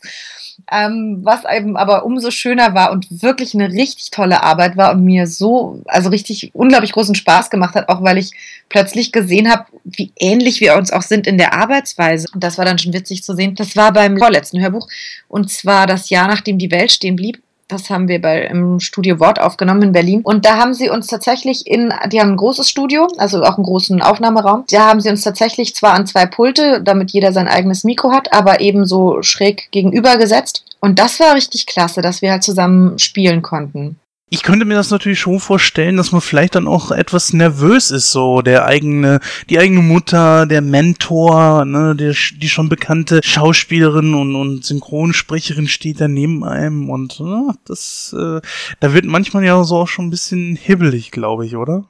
Nein, natürlich äh, wird man nervös, weil, oder bin ich nervös auch geworden, weil das, weil das, ja, natürlich will ich da auch was Gutes abliefern, klar. Und äh, vielleicht auch, also weil es auch sehr, ähm, ja, das, ist, das, das Thema ging äh, mir auch relativ nah. Das war jetzt ein Hörbuch, da ging es halt um ein Mädel, das äh, deren Mutter ist verstorben bei der Geburt ihrer Halbschwester und dann hat sie eben dieses eine Jahr, in dem sie trauert, also sie trauert wahrscheinlich noch länger, aber dieses eine Jahr, in dem sie überhaupt erstmal damit klarkommen muss oder überhaupt das äh, begreifen muss, dass ihre, ihre Mutter gestorben ist und auch ähm, sich verzeihen, diesem Baby verzeihen ähm, und auch der Mutter irgendwie letztendlich verzeihen, dass sie sie verlassen hat, sage ich jetzt mal, und äh, überhaupt irgendwie damit sich wieder ins, ins Reine zu kommen, so ne, mitten in der Pubertät da verlassen worden zu sein von der Mama. Und ähm, das war halt vielleicht auch noch mit das Aufregende dran. Ja, klar. Ich muss jetzt schon mal die Frage stellen. Viele deiner Kollegen hört man jetzt auch in sowas wie Dokus und so weiter und äh, viele aber auch nicht. Wie kommt das zustande? Ähm, geht das darauf auf das eigene Interesse zurück, dass sie sagen, ja, ich habe darauf Lust oder nee, ich mach das nicht, weil ähm, so Norbert Langer zum Beispiel hat sich aus dem Synchron fast gänzlich zurückgezogen macht aber noch unglaublich viele Dokus und dann andere wiederum äh, habe ich noch nie irgend in dieser Branche gehört. Wie kommt das? Äh, hast du dafür irgendeine Erklärung? Also ich kann nur eine Vermutung anstellen. Ich glaube, dass der Norbert Lange aber auch schon ewig äh, äh, Dokus gesprochen hat davor. Also ich glaube nicht, dass das jetzt was Frisches war bei ihm. Es ist dann eher die Entscheidung, mache ich das eine weiter oder das andere. Ich kenne es jetzt nur so von meinen Kollegen, dass jetzt keiner sich explizit irgendwo bewirbt für ein neues, für einen neuen Sprecherbereich, sondern dass es äh, dann eher durch nette Zufälle äh, Anfragen gibt. Genauso wie man jetzt plötzlich mal für MTV Overlay äh, spricht. Das ist ja dann gar kein Synchron mehr. Das sind so die ersten Schritte. Ne? Overlay ist halt trotzdem noch ein bisschen gespielt, aber eben etwas reduzierter, damit das Original ja noch durchkommt. Und so geht es dann meistens weiter in andere Richtungen oder Werbung zum Beispiel. Und speziell da werden auch, da braucht es auch meistens äh, mehr Männer mit prägnanten Stimmen. Also da wundert mich dann auch nicht, dass so eine bestimmte Kategorie meiner männlichen Kollegen da eher zu hören ist als jetzt ein paar von uns Frauen. Wir haben ja aktuell einen ganz, ganz großen deutschsprachigen Schauspieler im äh, Kino, und zwar Christoph Walz. Jetzt kenne ich, dass, dass Christoph Walz und Diana Krüger ähm, zwei sehr große deutsche, äh, deutschsprachige Schauspieler, die auch in Amerika so ein bisschen Fuß fassen konnten. Natürlich Christoph Walz sogar noch mehr als Diana Krüger. Aber diese synchronisieren sich scheinbar doch selbst, oder? Kommen die dafür zum Beispiel extra nach Deutschland oder wie läuft sowas ab? Weißt du da irgendwas? Ich weiß jetzt gar nicht, wo die beiden leben. Ich dachte, der Herr Wald, der lebt auch noch hier. Also ich habe ihn zumindest mal auf der Kantstraße gesehen, ihn aber nicht angesprochen, weil ich dachte, es weiß ja jetzt auch selber, dass Inglourious Bastards ein geiler Film war und das gespielt hat. Das war mir dann peinlich. Also das ist ja, ey, was, was bist du für ein Mensch in Bescheidenheit? Ich wäre darüber, ich hätte dem Mann gesagt, so hier bitte Autogramm und äh, so weiter der ist ja ein großartiger Schauspieler, weltweit ja. bekannt und du gehst da einfach so vorbei. Naja, einfach nicht. Ich habe schon kurz angehalten, aber dann dachte ich, nee, du kannst ihn jetzt nicht, also ich weiß nicht, ob es Sonntag war, vielleicht war es auch unter der Woche, aber ich dachte, aber du kannst ihn jetzt nicht nerven. Der will hier auch einfach nur langgehen und seine Einkäufe erledigen oder irgendwas machen. Ich, äh, nee, das, ähm, also ich weiß nicht, wo, wo der lebt. Wenn der noch in Berlin lebt, äh, dann hat er zumindest, glaube ich mal, oder? Wissen wir das mhm. jetzt gar nicht. Also ich weiß, dass er sich eigentlich in jedem seiner eigenen Filme selbst synchronisiert und so weiter, das wo auch geht. Diana Krüger auch. Es gibt ja noch viele andere äh, große deutschsprachige Schauspieler, Till Schweiger oder so, die sich ja auch alle selbst synchronisieren. Jetzt allerdings so in der Größenordnung, die jetzt wirklich so große Hollywood-Blockbuster gedreht haben, mhm. wie Diana Krüger ähm, äh, oder halt Christoph Walz eben, an dem man hier überhaupt nicht mehr vorbeikommt. Ähm, die machen es ja wirklich selbst oder zumindest größtenteils. Und da frage ich mich schon so, kommen die deswegen extra nach Deutschland? Also Flugticket buchen, hierüber fliegen und so weiter. Die müssten doch eigentlich so dermaßen beschäftigt sein, dass ich mich, dass ich mir das schon sehr äh, aufwendig vorstelle. Das ist aufwendig, wenn das denn so ist. Also ich sage ja, wenn der jetzt wirklich nicht mehr in Berlin lebt, was wovon ich ja ausging immer, ich weiß es jetzt auch nicht, ähm, aber bei der Frau Krüger, weiß die wohnt bestimmt nicht mehr hier, würde die entweder eingeflogen werden oder man nimmt es dann da auf und auch selbst da kann man, könnte man es theoretisch über eine ISDN-Leitung laufen lassen, aber irgendein Regisseur oder so sollte wahrscheinlich schon vor Ort sein, also dass, dass man so ein bisschen Führung hat. Ähm, ja, der Aufwand wird dann halt betrieben. Die haben ja Geld. So ist ja nicht.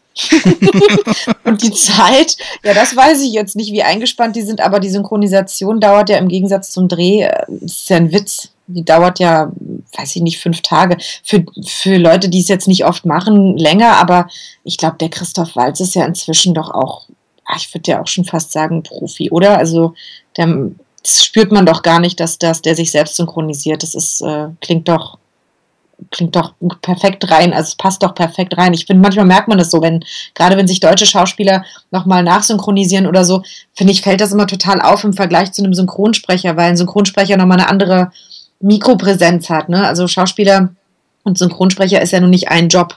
Es ist ja, ist ja doch mal eine andere Sache, wie, wie viel muss ich noch rübergeben an, an extra. Also ein Bühnenschauspieler hat ja eine ganz andere Stimm, Stimmnutzung jetzt zum Beispiel als ein Kameraschauspieler. Ähm, oder zumindest muss man dazwischen wechseln, wenn man beides macht. Und genauso eben nochmal ein Synchronsprecher, der einfach äh, sehr kompakt äh, das in dieses Mikro nur rein nur reinbringen kann und darf. Ne? Also das sind einfach unterschiedliche Bereiche. Und ich finde beim Christoph Walz zum Beispiel fällt es gar, gar nicht mehr auf. Bei der Diane Krüger weiß ich jetzt ehrlich gesagt nicht. Ich glaube, die macht das bestimmt auch ganz toll, aber ich kann mich jetzt gar nicht mehr erinnern, dass ich, vielleicht habe ich ihn im Original gesehen, den letzten, den mit Liam Neeson da, diesen tollen toll, weiß ich jetzt auch nicht mehr den Titel. Verdammt. Auf jeden Fall ein guter Film mit den beiden.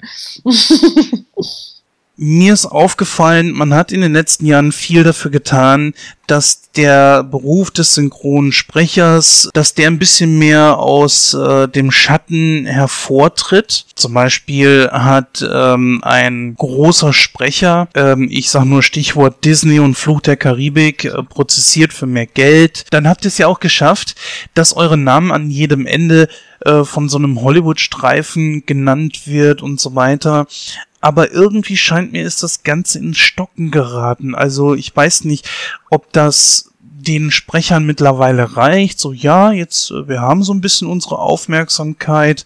Die Leute könnten ja am Ende jedes Films bis äh, bis zum Ende des Films sitzen bleiben. Mm, aber das reicht uns jetzt auch. Ähm, ist dem so, dass es tatsächlich jetzt euch genügt? Äh, beziehungsweise vielleicht auch nur deinen Kollegen? Oder ist es so, äh, also ich frage mich halt so, warum kommen da nicht irgendwelche Auftritte in Talkshows? So nach dem Motto so, ja, hier, das sind wir und das ist unsere Arbeit und guckt mal, das ist auch nicht so einfach, wie sich das manche vorstellen und äh, warum wird nicht noch mehr getan? ich weiß gar nicht, ob zu dieser Öffentlichkeitsarbeit, ich weiß gar nicht, was ein Sprecher jetzt, also ich käme jetzt erstmal nicht auf die Idee, was ein Sprecher selbst da tun könnte, außer diese YouTube-Kanäle oder sowas.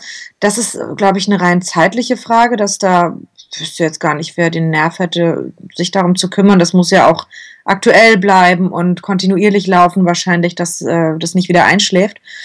Ähm, ich kenne es ja allein von meiner Facebook-Seite zum Beispiel. Ich bin einfach zu selten auf Facebook.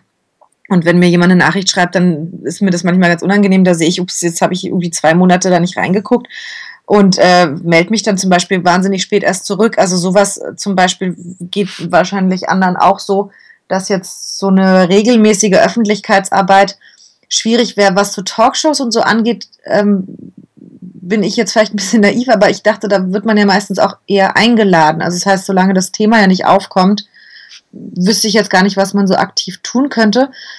Und ähm, ja, ansonsten gibt es ja so tolle Menschen wie dich, die Interviews führen. Und ich ähm, weiß nicht genau, wie viel mehr Aufmerksamkeit auch jeder so möchte. Ich bin ja zum Beispiel sehr glücklich damit, mit diesem Maß jetzt. Also mir reicht das völlig. Ich finde das schön, dass man einfach, also dass das, klar ist, dass das auch nochmal ein extra Job ist und der eine Würdigung bekommt, finde ich total angenehm und nett. Ähm, ich brauchte zum Beispiel nicht den Synchronpreis, den gab es ja auch eine Zeit lang. Das war jetzt zwar intern so, da kam jetzt, war jetzt keine große Riesenfeier, aber das fand ich so ganz schön mal zu sehen und, und auch, äh, ja, waren auch durchaus Leute ausgezeichnet, wo ich dachte, ja, super. Aber das, ja, hat jetzt mit der Öffentlichkeit auch nicht so viel, glaube ich, gemacht. Oder war dir der jetzt sehr bekannt? Weiß ich nicht. Auch nicht, oder? Der deutsche Synchronpreis war mir schon in dem Sinne bekannt, ja, aber er wurde halt eben nicht so groß durch die Medien gezogen. Ne? Ja, dann jetzt abschließend einfach nochmal so die Frage, wo werden wir dich in Zukunft jetzt nochmal hören, sehen, vielleicht auch äh, mal im Fernsehen oder so? Wo, was, was sind deine Projekte?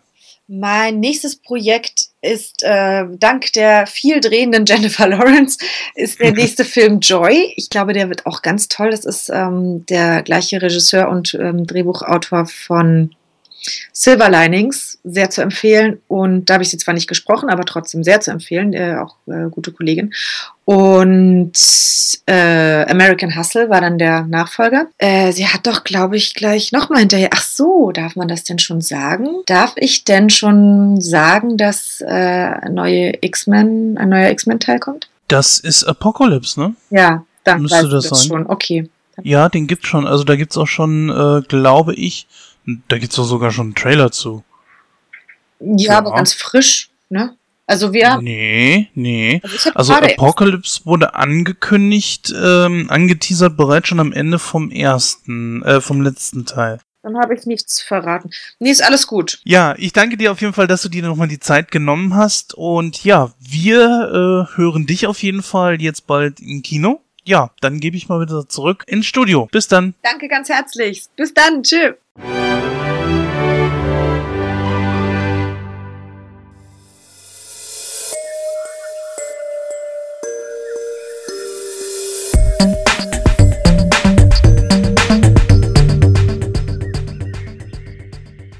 Ja, vielen herzlichen Dank, Maria Koschny, für das interessante Interview. Das war wieder wunderbar, äh, Ihnen zuzuhören. Wir hatten Sie ja schon mal zu Gast.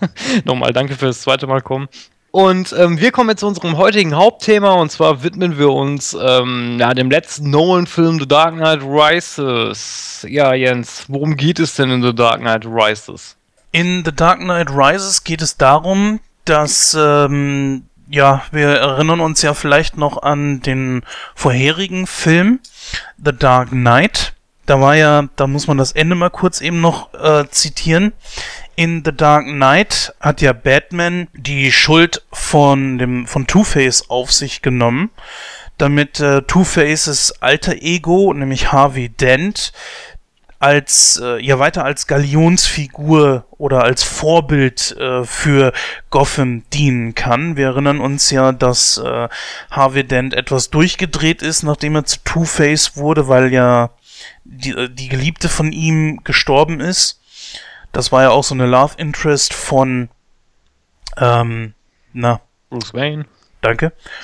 Bruce Wayne, genau, danke.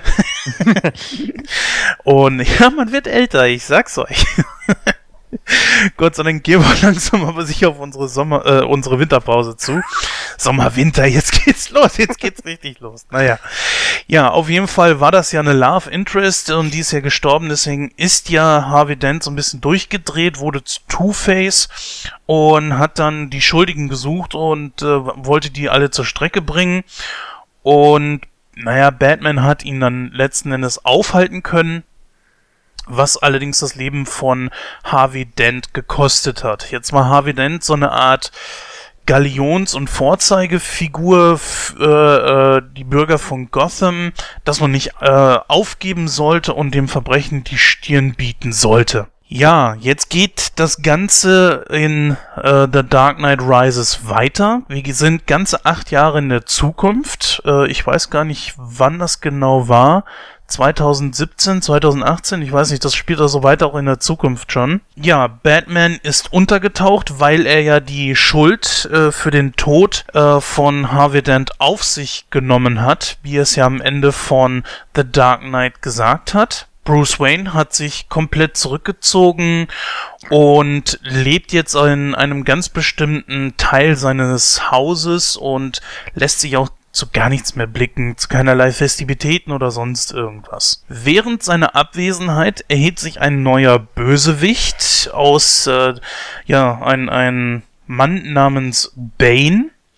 Das ist jemand, den ganz besonders die DC-Fans mit Sicherheit kennen sollten. Ganz besonders natürlich äh, die Batman-Fans. Dazu wird Christoph mit Sicherheit gleich noch einiges erzählen können, denn um diesen gibt es eine ganz große Geschichte. Bane erhebt sich, ähm, er sorgt dafür, dass ein Flugzeug abstürzt und so weiter und so fort. Also zieht im Hintergrund die Fäden für einen ganz, ganz großen Coup. Letztendlich äh, sorgt er unter anderem dafür, dass es einen Börsencrash gibt und so äh, Miranda Tate, dass diese halt Wayne Enterprises übernehmen kann, was sehr wichtig für seinen Plan ist, denn Wayne Enterprises hat einen, könnte man sagen, einen, was, was, was ist das nochmal genau? es ist so ein Energiekern oder sowas entwickelt, ne? Genau.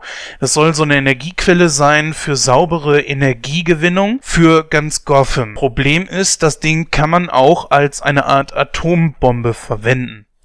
Jetzt äh, schafft es Bane tatsächlich, Batman zu besiegen, diesen ins Exil zu verbannen hat ihm auch unter anderem das Rückgrat gebrochen oder auch nicht. Ich bin mir da nie so sicher in diesem Film, weil da wird von einem Wirbel gesprochen. Bane übernimmt dann in Gotham die Macht. Es herrscht Anarchie. Die Verbrecher haben die äh, Macht übernommen in Gotham und jeder Bürger ist im Grunde genommen für sich selbst verantwortlich. Polizei gibt es in dem Sinne nicht mehr, denn Bane hat dafür gesorgt, dass äh, an die 3000 Polizisten im Untergrund gefangen gehalten werden. Letzten Endes schafft es Batman doch zurückzukehren und äh, zusammen mit Selina Kyle und äh, Lucius dann doch Batman, äh, Bane aufzuhalten. Dann gibt es allerdings einen kleinen Twist und äh, den werden wir nachher noch kurz mal äh, beleuchten und werden natürlich dann eine kleine Spoilerwarnung rausgeben. Da werde ich dann jetzt nicht drauf eingehen. Letzten Endes kann man natürlich sagen, Batman hat gewonnen, auch überlebt. Jetzt das war die Story ein bisschen auswüchsiger erzählt. So, jetzt aber allerdings mal an dich, Christoph. Äh, ich habe schon erwähnt, Bane ist ein ganz besonderer Charakter. Warum? Ja, also Bane, ähm, um das mal vorwegzunehmen, es gibt das Comicbuch Nightfall. Das ist äh, so quasi die, das so ein Meilenstein im DC-Universum. Ist ein, ist ein Band, der aus drei Bänden, äh, also ein Buch, das aus drei Bänden besteht. Ähm, ähm, der Film basiert auch teilweise auf diese, auf diese Bücher. Ähm, also es geht darum, dass ein Kind, das im Gefängnis äh, zur Welt gekommen ist, dort aufgewachsen ist und äh, quasi äh, durch, durch äh, Flurfunk, sage ich jetzt mal, mitbekommen hat, dass es in Gotham City halt diesen Batman gibt. Und ähm, er wurde dann halt besessen von dem Gedanken, dass er Batman besiegen möchte. Dazu nimmt er zum Beispiel in Santa Prisca an ein Experiment teil, das nennt sich das Venom-Experiment. Ähm, dadurch wird er, bekommt er so eine Droge gespritzt, eben dieses Venom, und das Venom verleiht ihm übermenschliche Kräfte. Also er kann damit quasi seine, seine, seine Muskelmasse verstärken, seinen Knochenbau vergrößern und sowas. Er wird halt so ein richtiger bulliger Typ dadurch. Er schafft es dann letztendlich, ähm, nach Gotham City zu, zu gelangen, ähm, sieht aber, dass Batman ein sehr, sehr starker Gegner ist und äh, er denkt sich dann halt, okay, dann mache ich ihn erstmal mürbe. Dazu befreit er alle Insassen aus dem Arkham Asylum. Batman hat dann also alle Hände voll zu tun, die Irren wieder einzufangen. Und als er auch den letzten wieder eingefangen hat, dann tritt ihm Bane gegenüber, weil Batman total ausgelaucht ist und auch dann gar keine Schnitte mehr gegen Bane hat und Bane bricht ihm letztendlich das Rückgrat. Das äh, ist also so die Geschichte, die in Nightfall erzählt wird. Ähm, wie gesagt, das, der Film basiert teilweise darauf. Also es, es, gibt ein paar Elemente, die daraus entnommen wurden, äh, wie eben diese, diese Geschichte, dass er ihm das Rückgrat bitt und äh, bricht und ihm ein bisschen mürbe macht. Aber naja, ich muss ganz ehrlich sagen, es wird im Buch deutlich besser erzählt als, als in dem Film. Wie gesagt, Bane ist halt äh, ein Charakter, der Batman sowohl körperlich als auch geistig eigentlich sehr, äh, ja, die beiden stehen sich da eben nichts nahe. Also äh, sind halt gleichwertige Konkur Konkurrenten, sage ich, äh, Kontrahenten, sage ich jetzt mal. Ähm, wir erinnern uns alle an den Joel Schumacher-Film Batman und Robin, wo ja Bane ebenfalls auftaucht und ähm, ja, ich glaube, dazu muss ich nichts mehr sagen. Ja, kommen wir mal zu den, zu den Schauspielern und da fangen wir dann auch gleich mal an, so ein bisschen zu unterscheiden zwischen Comic und Verfilmung. Wir haben in der Hauptrolle wieder Christian Bale als Batman und Bruce Wayne. Ich finde, dass er das ziemlich gut gemacht hat. Ich, ich finde ihn eigentlich äh, für diese Rolle sehr gut gewählt.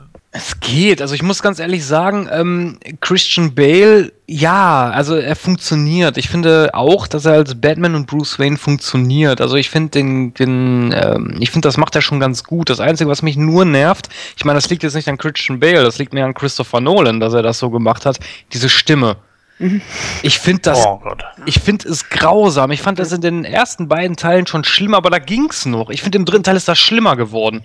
Oh ja. Ja. Auch mit der, mit, also sowohl im O-Ton als auch in der Synchronisation. Ich habe das, glaube ich, mal gesagt, als wir, de, als wir The, The Dark Knight besprochen haben. Da hat ähm, David Nathan selber gesagt, ich will das so nicht synchronisieren, das ist total bescheuert. Aber das wollten die so haben und der musste es dann so machen. Aber ich finde, ich finde, die Stimme passt gut zu Batman. Ich finde aber, ähm, oh Gott, ich hoffe, ich sage jetzt nichts Verkehrtes, aber ich finde einfach äh, Christian Bale äh, als Bruce Wayne, finde ich, als Batman ist für mich kein Batman. Also ich finde, die Stimme passt nicht zu der Person und ich finde, die Stimme wäre genau die richtige Stimme für Batman, dieses Tiefe, aber ich finde, diese Person, die dahinter steckt, also das finde ich passt überhaupt nicht. Also da, ich würde mir einen anderen Batman vorstellen. Aber ich würde mir auch einen anderen Bane vorstellen, bin ich ganz ehrlich. Ja, da hast du recht, Mhm. da kommen wir gleich noch drauf. ähm, ich persönlich, wie gesagt, habe kein Problem mit Christian Bale. Ähm, es ist eher so die Darstellung des Batman, beziehungsweise so auch die Wahl von dem Gegner des im dritten Teil, äh, warum man ausgerechnet dieses Comic nehmen musste als Vorlage, wenn auch man da viel verändert hat. Ansonsten kann ich mit Christian Bale leben. Dann haben wir Tom Hardy als Bane. Und ja, da fängt es natürlich schon an. Und zwar, die Comicvorlage ist komplett anders, als wie Tom Hardy Bane darstellt. Zum einen wiegt Bane, glaube ich, so im Comic um die 150 Kilo und ist, glaube ich, zwei Meter und zwei oder zwei Meter drei groß. War doch so, glaube ich, ne, Christoph? Wenn er auf Venom ist, ja. Ach so, das verändert ihn dann, oder wie? Genau, das habe ich vorhin gesagt. Ja, ja, nu, ich, also ich bin kein äh, Comicleser von äh, DC, beziehungsweise Batman, deswegen ist mir das nicht alles so geläufig, aber dafür haben wir ja dich. Aber da fängt es natürlich auch schon an. Dieses äh, Gas zum Beispiel ist ja gar nicht dazu da, um seine Physis zu verbessern, sondern es ist eher da, um seine Schmerzen zurückzuhalten. Ja, richtig. Also, also wie gesagt, im, im, im Comic-Genre ist es so, dass Bane trägt halt äh, so eine, so eine Wrestler-Maske, sage ich jetzt mal. Wo, und, und an dieser Maske sind diese Schläuche befestigt, wodurch er halt seinen Venom immer spritzt. Äh, Christopher Nolan, der was ich immer noch bemängel und was ich ihm immer noch nachhalte, dass er diesen übertriebenen Realismus in seine Filme reingebracht hat, konnte er natürlich Bane nicht so darstellen, weil das ist ja wieder zu viel Fantasie. Deswegen hat Christopher Nolan sich gedacht, hey, machen wir den Typen einfach morphiumsüchtig und geben ihm so eine Maske, wo er sich Morphium spritzt. Hat für mich nicht gepasst. Nee, für mich auch nicht. Ich fand auch, ich bin ganz ehrlich, ich fand auch Bane kam ein bisschen dümmlich rüber. Also erstmal, mir fehlte dieses muskelbepackte Typ, ne, der mindestens 3,50 Meter groß ist. Aber es war ja so ein, also er war ja schon ein bisschen, Muckis hat er ja gehabt, aber geringfügig, jetzt mal ganz ehrlich. Also so sieht jeder Dritte auf der Straße aus. Und ich finde, da in solchen Filmen muss jemand her, der, ja, der, der, der, der Muskeln hat, der groß ist, wo man wirklich da steht und geflasht ist, wenn man den sieht und sagt, okay, vor dem Kerl habe ich auch Respekt. Aber ähm, das war eine Lachnummer, ganz ehrlich. Sehe ich auch so. Allen voran Tom Hardy ja sogar kleiner ist als Christian Bale. Ja, das haben sie ja, ähm, ja, da haben sie einen Trick gemacht, dass Tom Hardy ein bisschen größer wirkt. Äh, ich weiß es jetzt nicht mehr im Detail, aber die haben da irgendwie ein filmerische oder sogar ähm, von der Darstellung her mit der Kamera irgendwie einen Trick Mhm. gemacht, dass er größer wirkt. Aber nichtsdestotrotz, ähm, dümmlich würde ich nicht sagen, weil der Plan, den er hat, ist ja schon sehr ausgereift. Also dümmlich kam er mir nicht rüber. Er, er war zumindest von der Darstellung her besser als der Schumacher Bane, aber das ist auch keine Kunst. ähm, aber Ja, aber ich muss, Mhm. wie gesagt, das ist ja das, was ich bei den Nolan-Filmen immer ankreide, diesen übertriebenen Realismus. Ich meine, das ist eine Comic-Verfilmung. Da muss nicht alles bis ins kleinste Detail durchdacht sein und das muss auch nicht logisch sein. Also ich hätte es besser gefunden, wenn, wenn da wirklich die Venom-Droge mit reingekommen wäre und man da wirklich so ein richtig, wie Lara es gerade schon gesagt hat, so einen Muskelberg da vor sich hat, wo man, wo selbst Batman denkt sich erstmal, oh, nee, den packe ich glaube ich nicht so leicht. Ja, aber ich glaube, du bist auch ein sehr schwierig zufriedenstellender Kandidat, weil dir gefallen die Nolan-Filme nicht, dir fallen, na klar, die Schumacher-Filme nicht. Und du hast, glaube ich, auch so ein paar kleine Probleme mit dem zweiten Burton-Film, Nein. wo der Pinguin ja mit dabei Nein, war. eigentlich nicht, nein. Ich habe mit den, mit den Burton-Filmen gar keine Probleme. Die Burton-Filme halten sich zwar auch nicht hundertprozentig an den Comics, das ist wohl richtig, aber ich finde die Darstellung gut. Okay, aber es ist ja jetzt so, Batman wird neu verfilmt, Batman vs. Superman kommt ja und äh, schon im Vorfeld sagst du ja schon, das wird nix. Warum? Ähm, das äh, mit, den, mit dem Batman vs. Superman kann ich dir erklären, und zwar, weil das auf dem Comicbuch The Dark Knight Returns basiert und äh, The Dark Knight Returns, das Comicbuch ist scheiße. Okay. Ja, ich weiß, da sagen jetzt wieder alle, oh, das ist von Frank Miller, das ist doch super. Nein, Frank Miller hat auch Scheiße gemacht und das gehört dazu. Punkt. Also ich habe, wie gesagt, auch nur Gutes über dieses Buch gehört oder zumindest meistens nur Gutes. Von daher überraschte mich das und wie gesagt, kenne ich ja noch deine Meinung von den vorhergehenden Rezensionen. Daher äh, bist du da sehr schwer zu, äh, zu, zu stellen. Jetzt ist es natürlich so, Lara und ich haben jetzt kaum Comics gelesen oder kaum irgendwas drüber gehört. Ich glaube, Lara, du interessierst dich ja gar nicht so für Comics, oder? Nur für Comic-Verfilmungen, ne? Ja, also Ja. selber Comics gar nicht. Ähm, ich glaube auch für alle, die die Comics lesen, ne, so genauso wie mit Christoph, ich glaube, wenn du diese Comics hast und du findest die richtig gut und dann wird es halt ähm, ein Film umgesetzt. Ich glaube, es ist einfach schwer, die Erwartung, die man hat an einen Comic, ähm, was man halt auf Papier sieht, das umzusetzen und dass man selber das richtig gut findet, genauso wie es im Comic ist. Und ich glaube, da ist es halt ganz viel, dass viele einfach auch sagen, es ist schwierig, dieses mein Comic, was ich habe, und das halt im Film zu sehen und das umzusetzen. Und da geht's, glaube ich, vielen so wie Christoph, ne, die sagen, das funktioniert nicht. Ne?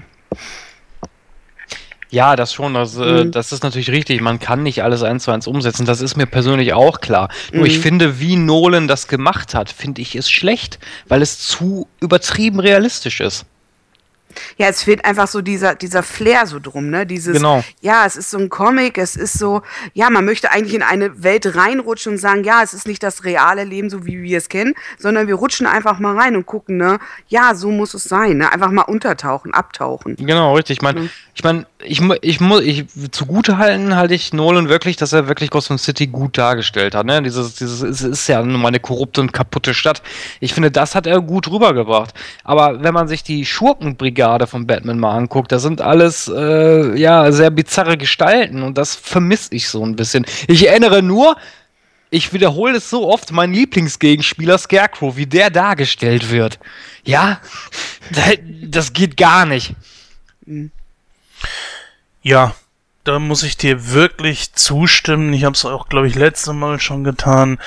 Der Typ, das ist äh, ein Milchbubi. Ja, das Gesicht ist einfach viel zu glatt. Der Typ an sich ist ja nicht mal ein guter Schauspieler. Und wie dann äh, Scarecrow im ersten Film dargestellt wird, mh, und ich glaube auch ganz kurz in den ersten paar Minuten des zweiten Teils mit diesem Sack über dem Kopf. Was soll das bitte? Das ist doch Schwachsinn.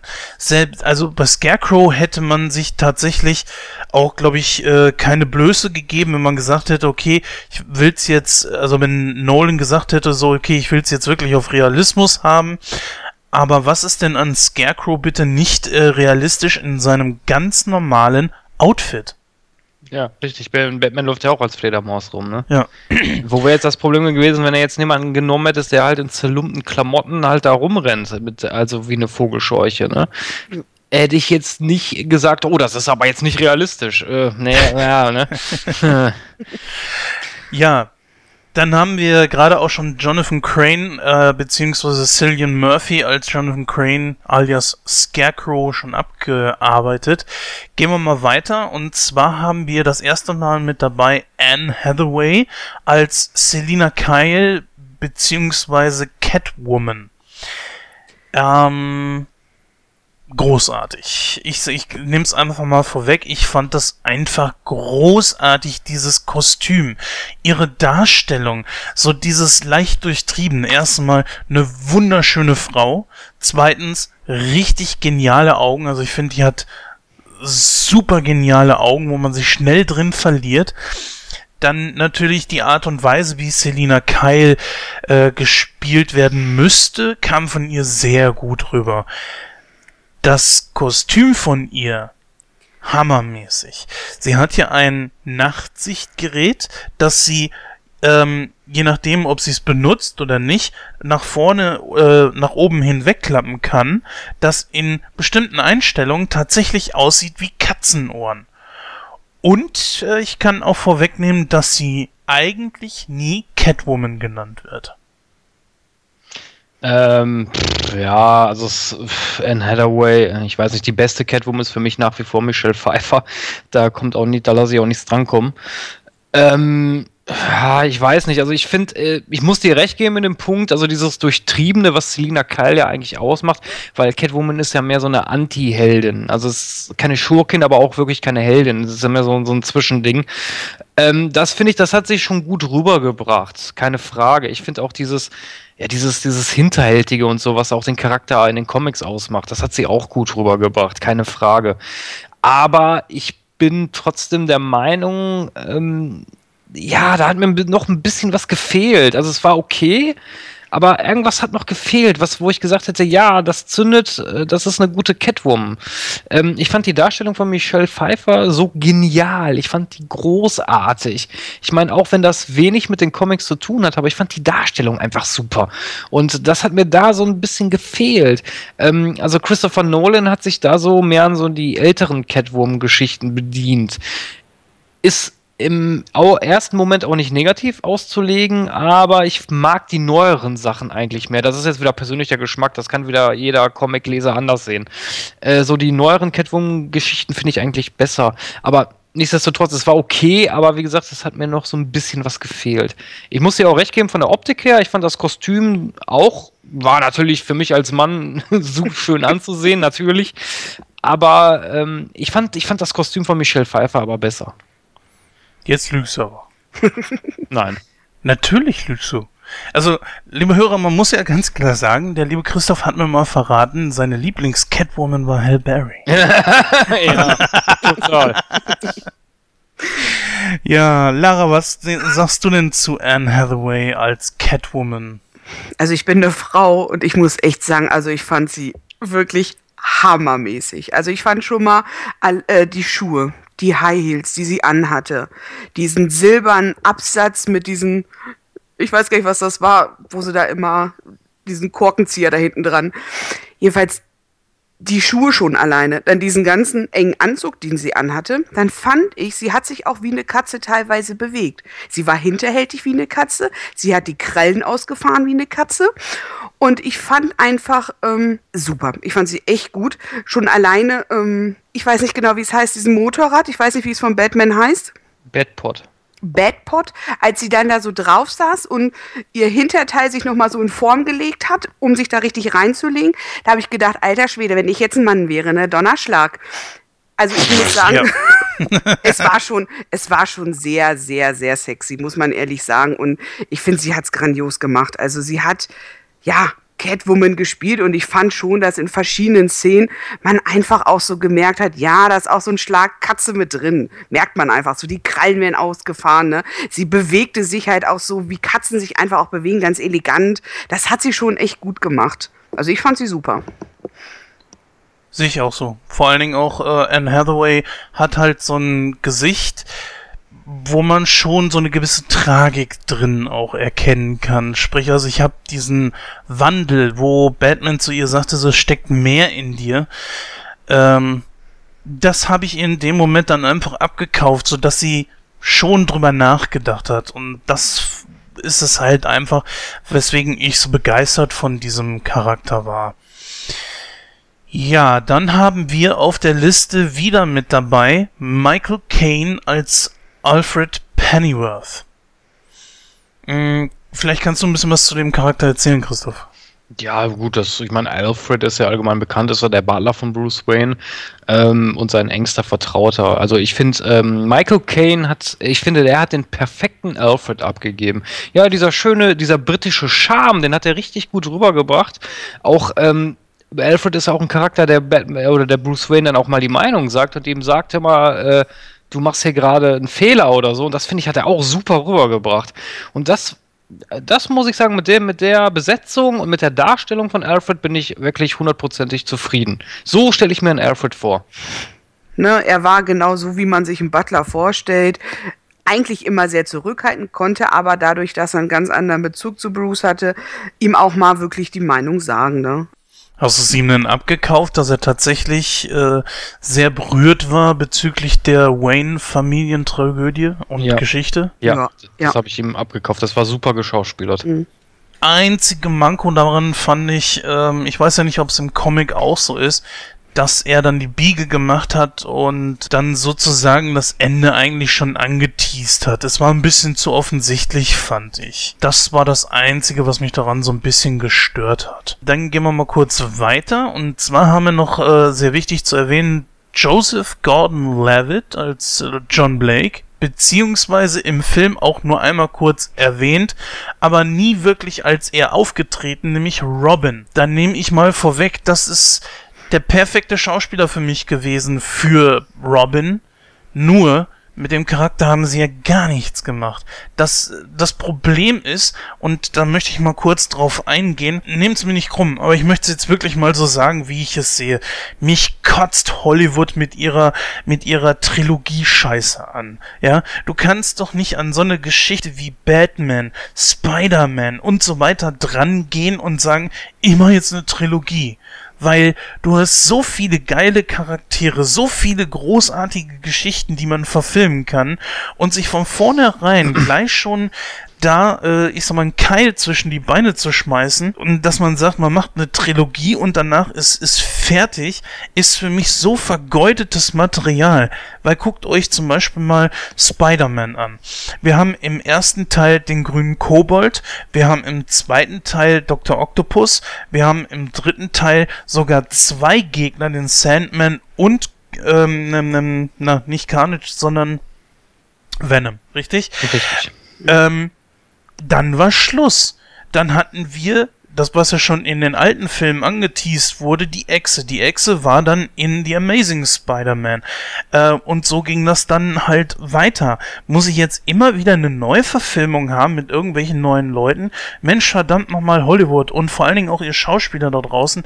Nehmt euch doch mal ein Beispiel an Hugh Jackman, der so oft schon den äh, Wolverine gespielt hat und das einfach auch durchzieht. Ja, gut, er hat mit Sicherheit auch irgendwann die Nase voll, das kann ich auch verstehen. Aber das ist jetzt auch so oft gewesen, dass er Wolverine gespielt hat, dass man sagen kann, okay, jetzt kann ich es auch langsam nachvollziehen. Die, vielleicht ist die Geschichte der X-Men auch wirklich erzählt. Hier allerdings ist es, wir machen eine Trilogie und danach ist Feierabend.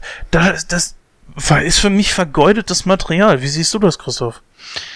Ähm, ja, jetzt erstmal zu, zu dem Charakter an und für sich. Also Joseph Gordon-Levitt hätte ich mir zum Beispiel als Rolle von Scarecrow gewünscht, weil von der Statur her passt das wunderbar.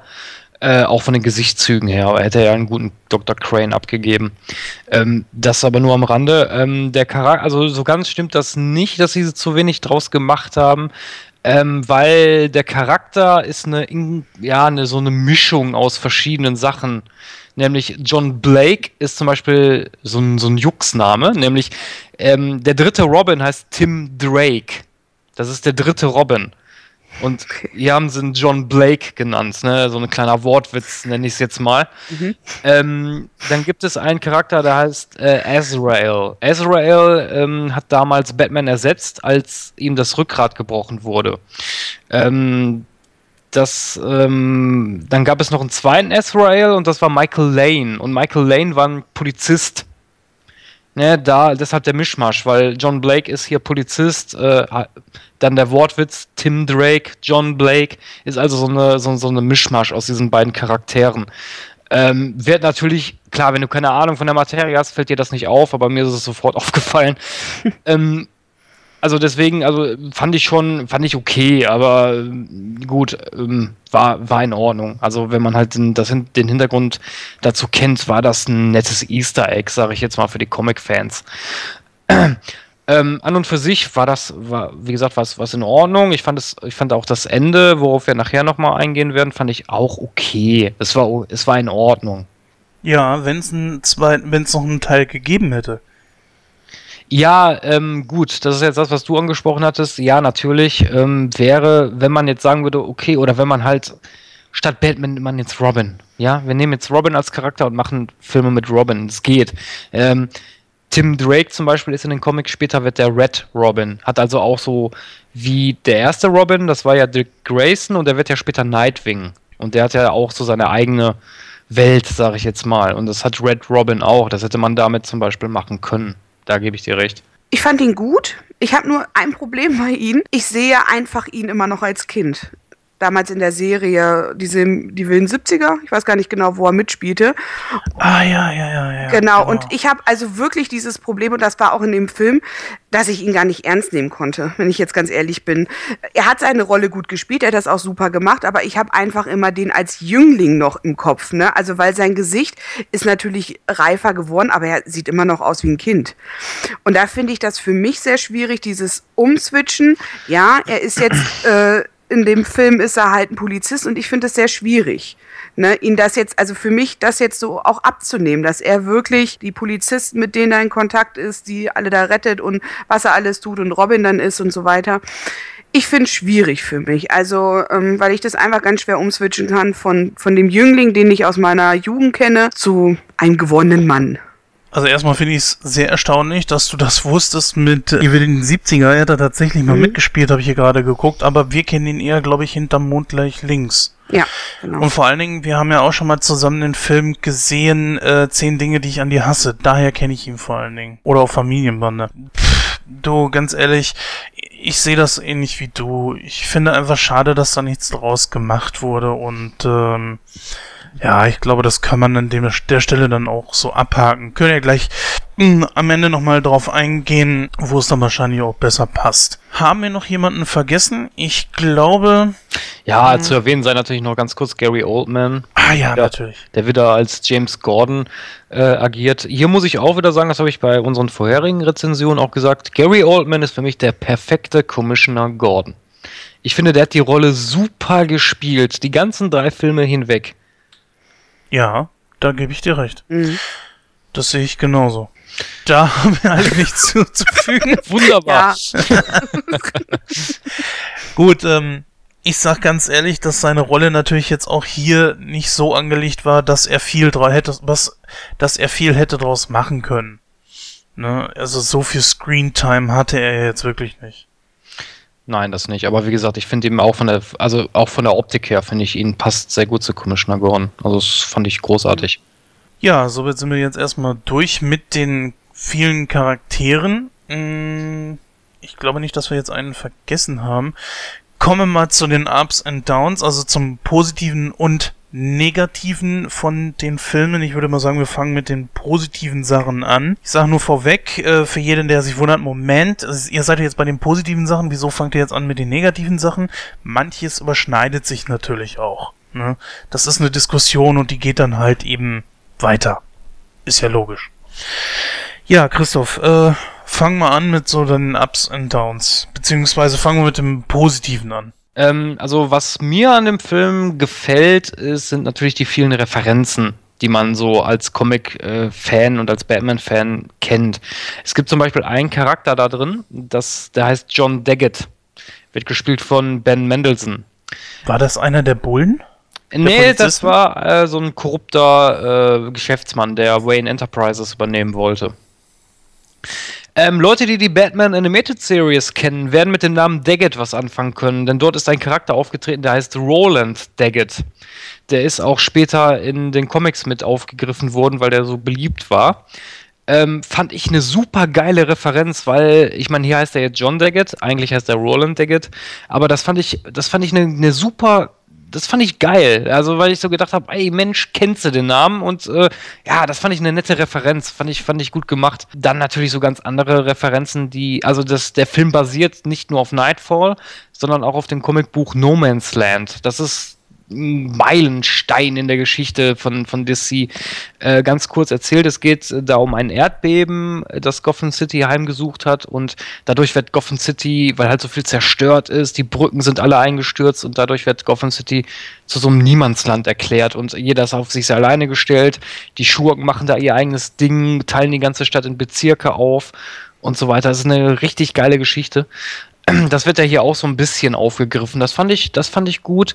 Ähm, was ich auch gut fand, ähm, ist dann der Charakter von, ähm, von äh, Miranda Tate. Da kommen wir aber auch später nochmal drauf zu. Da möchte ich jetzt nicht so viel verraten, warum. Und natürlich, klar, diese, was ich vorhin gesagt habe, diese, diese Namensspielchen, John Blake, Tim Drake und sowas, das fand ich, das fand ich gut. Also halt diese ganzen Easter Eggs, so diese ganzen, ganzen Comic-Adaptionen, die man da wiederfindet, das fand ich gut an dem Film. Also ich muss sagen, sowas, was du da jetzt meintest, war äh, etwas, was mir sehr gut gefallen hat. Und zwar habe ich mich natürlich auch vor dem Film gucken ein bisschen informiert und es ist so, dass äh, Bane es ja geschafft hat, in den Comics, also Batman das Rückgrat zu brechen, weil er ihn an einem sehr, sehr äh, niedrigen Punkt in seinem Leben erwischt hat. Und das hast du ja vorhin auch schon schön erklärt, Christoph. Das ist hier auch so. Bruce Wayne ist wirklich am Ende. Er macht überhaupt nichts mehr. Äh, er ist nicht trainiert, gar nichts und stellt sich dann Bane einfach zum Kampf. Sehr schön natürlich hier auch Celine Kyle, die eher so ihre eigenen Interessen vertritt, dann erst hinterher so merkt, so als sie Batman an Bane verraten hat, dass sie da eigentlich was Falsches gemacht hat. Deswegen auch Anne Hathaway mit ihren Gesichtsausdrücken, ich habe ihr das wirklich abgekauft, dass in dem Moment, wo Batman von Banes aus, Bane of Small kriegt, dass er, äh, dass sie das ziemlich mitgenommen hat und gemerkt hat, so, Mist, ich habe hier jetzt einen Fehler gemacht.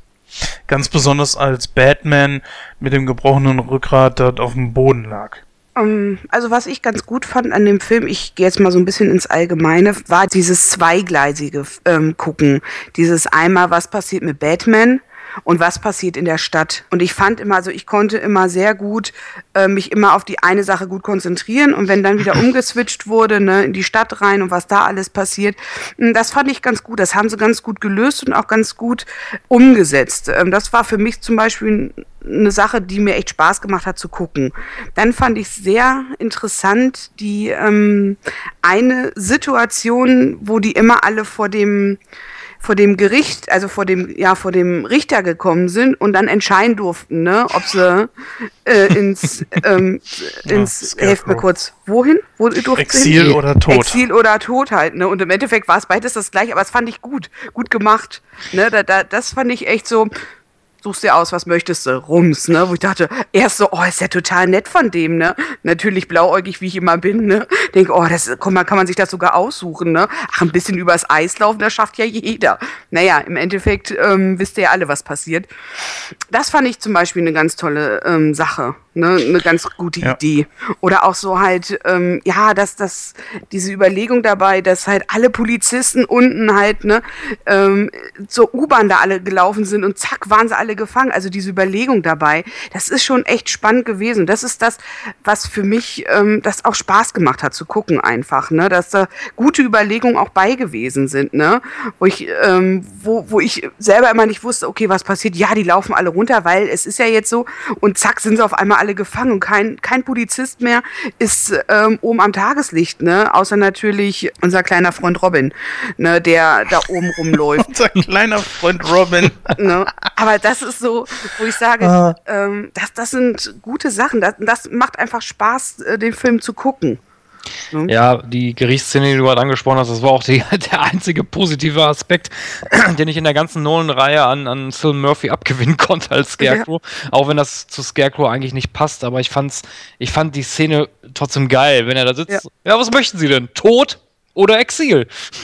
das fand ich, das fand ich schon cool. Wobei, ähm, ich habe mal gelesen, ich weiß nicht, ob das stimmt, ähm, die, also diese, diese, die Rolle des Richters sollte eigentlich, wenn nicht das mit Heath Ledger gekommen wäre, für den Joker gewesen sein, die Rolle. Hätte Puh. gut gepasst. Ohne Witz, Es hätte, hätte- wirklich hätte- gut gepasst. Hätte auch, hätte auch besser gepasst, das stimmt. ja, ja. das Natürlich, klar. Zum Joker hätte das auf jeden Fall besser gepasst. Ja. Jetzt muss ich aber trotzdem mal fragen, du hast es gerade eben angesprochen, Lara, und zwar diese Geschichte mit den Polizisten. Ich weiß nicht, ob ich das als positiv oder negativ empfinden soll, weil zum einen ist es natürlich so, Bane hat die ganze Stadt sowieso unter Kontrolle. Das heißt, er kann sowieso machen, was er will. Weil die Leute, äh, er hat den Zünder und was sollen die Leute machen? Sie können nicht fliehen und er kann jederzeit aufs Knöpfchen drücken. Und da schon so die große Frage, warum macht er sich die große Mühe, die Bullen, also die Polizisten die ganze Zeit unten da in, in diesen ähm, ja, U-Bahn-Schächten und was das da alles war, gefangen Das zu kann, ich, halten? das kann ich dir sagen. Das wäre schön. Er sagt ja im Stadion, ähm, er möchte den Bürgern die Kontrolle zurückgeben. Ist natürlich nur ein fadenscheinige eine fadenscheinige Begründung, aber er verkauft es ja so, als wäre.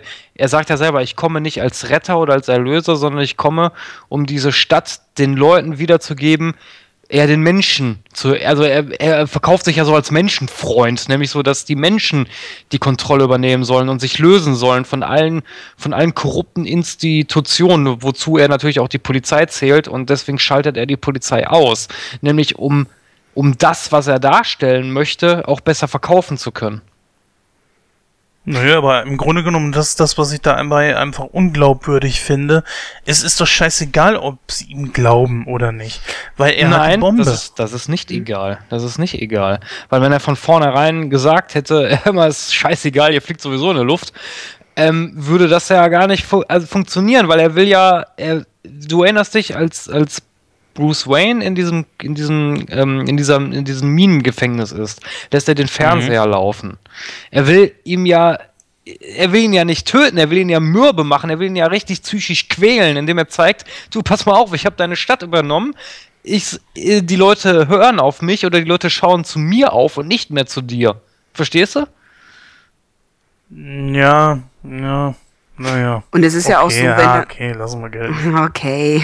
Es ist ja auch so, wenn die Polizisten unten alle gefangen sind, dann hat er sie alle auf einmal. Richtig. Du, es ist ja nicht verteilt. Ne? Tausende von Polizisten in der Stadt können sich überall verteilen. Ne? Und so sind sie auf einem Fleck und so weiß er, die sind alle da unten und keiner kommt raus. Ne? Und er sagt das ja ist auch- schon eine Kontrolle, die er da auch hat. Ne? Richtig, und er sagt ja auch, die Polizei wird überleben, wenn sie sich der wahren Ordnung unterwirft. Ja. Okay, naja. Gut, lass mal so stehen. Ne? Es gibt ja eine Szene, wo Essen runtergelassen wird zu den Polizisten und Decken und sowas. Und er sagt ja auch dann, die Polizei wird überleben, wenn sie sich der wahren Gerechtigkeit oder der wahren Ordnung unterwirft. Ja, natürlich, klar. Aber es ist halt eben so die Frage, wenn er sowieso die Kontrolle hat, wozu das dann noch? Warum tötet er sie nicht einfach? Wozu denn dieses äh, ewige Aufpassen und äh, sie bemüttern muss, äh, bemuttern müssen und so weiter? Das wäre dann natürlich so eine Sache, da hätte er sich denen noch sofort entledigen können. Ja, aber das hätte, das hätte also von seiner Darstellung her jetzt keinen Sinn gemacht. Weil dann hätte er sich alles direkt sparen können. Hätte er sich direkt die Atombombe unter den Nagel reißen können und sagen können, so, ich drücke jetzt drauf. Ich glaube, das ist auch einfach der Charakter. Er sagt ja auch zu Batman, ich töte dich hier nicht. Ne? Also es ist schon, das ist Psychoterror, den er da macht. Ne? Und das Richtig, macht er genau. denn mit Polizisten auch. Ne? Genauso wie er es mit Batman ja auch macht, als er gefangen ist. Ne? Der Fernseher läuft, ne? Es, es ist eine ganz klare psychische Sache, die da läuft. Ne? Und es macht ja auch Spaß für einen dann, ne? Also für Bane macht es natürlich Spaß, ne? Menschen, weißt du, Menschen abzuschlachten oder zu töten, ist ja einmal zack und dann sind sie tot, ne? Aber wenn du jemanden hast, den du psychisch fertig machen kannst und das über eine lange Zeit, ne?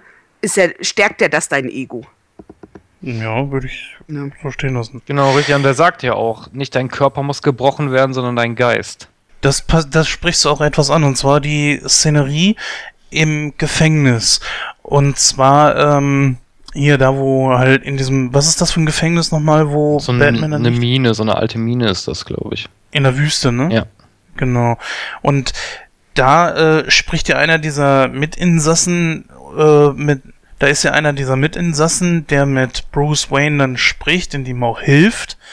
Äh, das ist auch so eine, so eine Szene, wo ich mir denke, so, der wirklich das Rückgrat gebrochen hat er ihm scheinbar nicht, sondern wohl nur irgendwie sehr stark verletzt am Rückgrat. Ja, es ist Ja. ja, irgendein Wirbel raus, ne? Haben Genau. die das nicht sogar gesagt? Irgendein Wirbel so und so? Genau, er sagt, ein Wirbel guckt raus, ich muss ihn wieder einrenken. Das sagt er. Ja.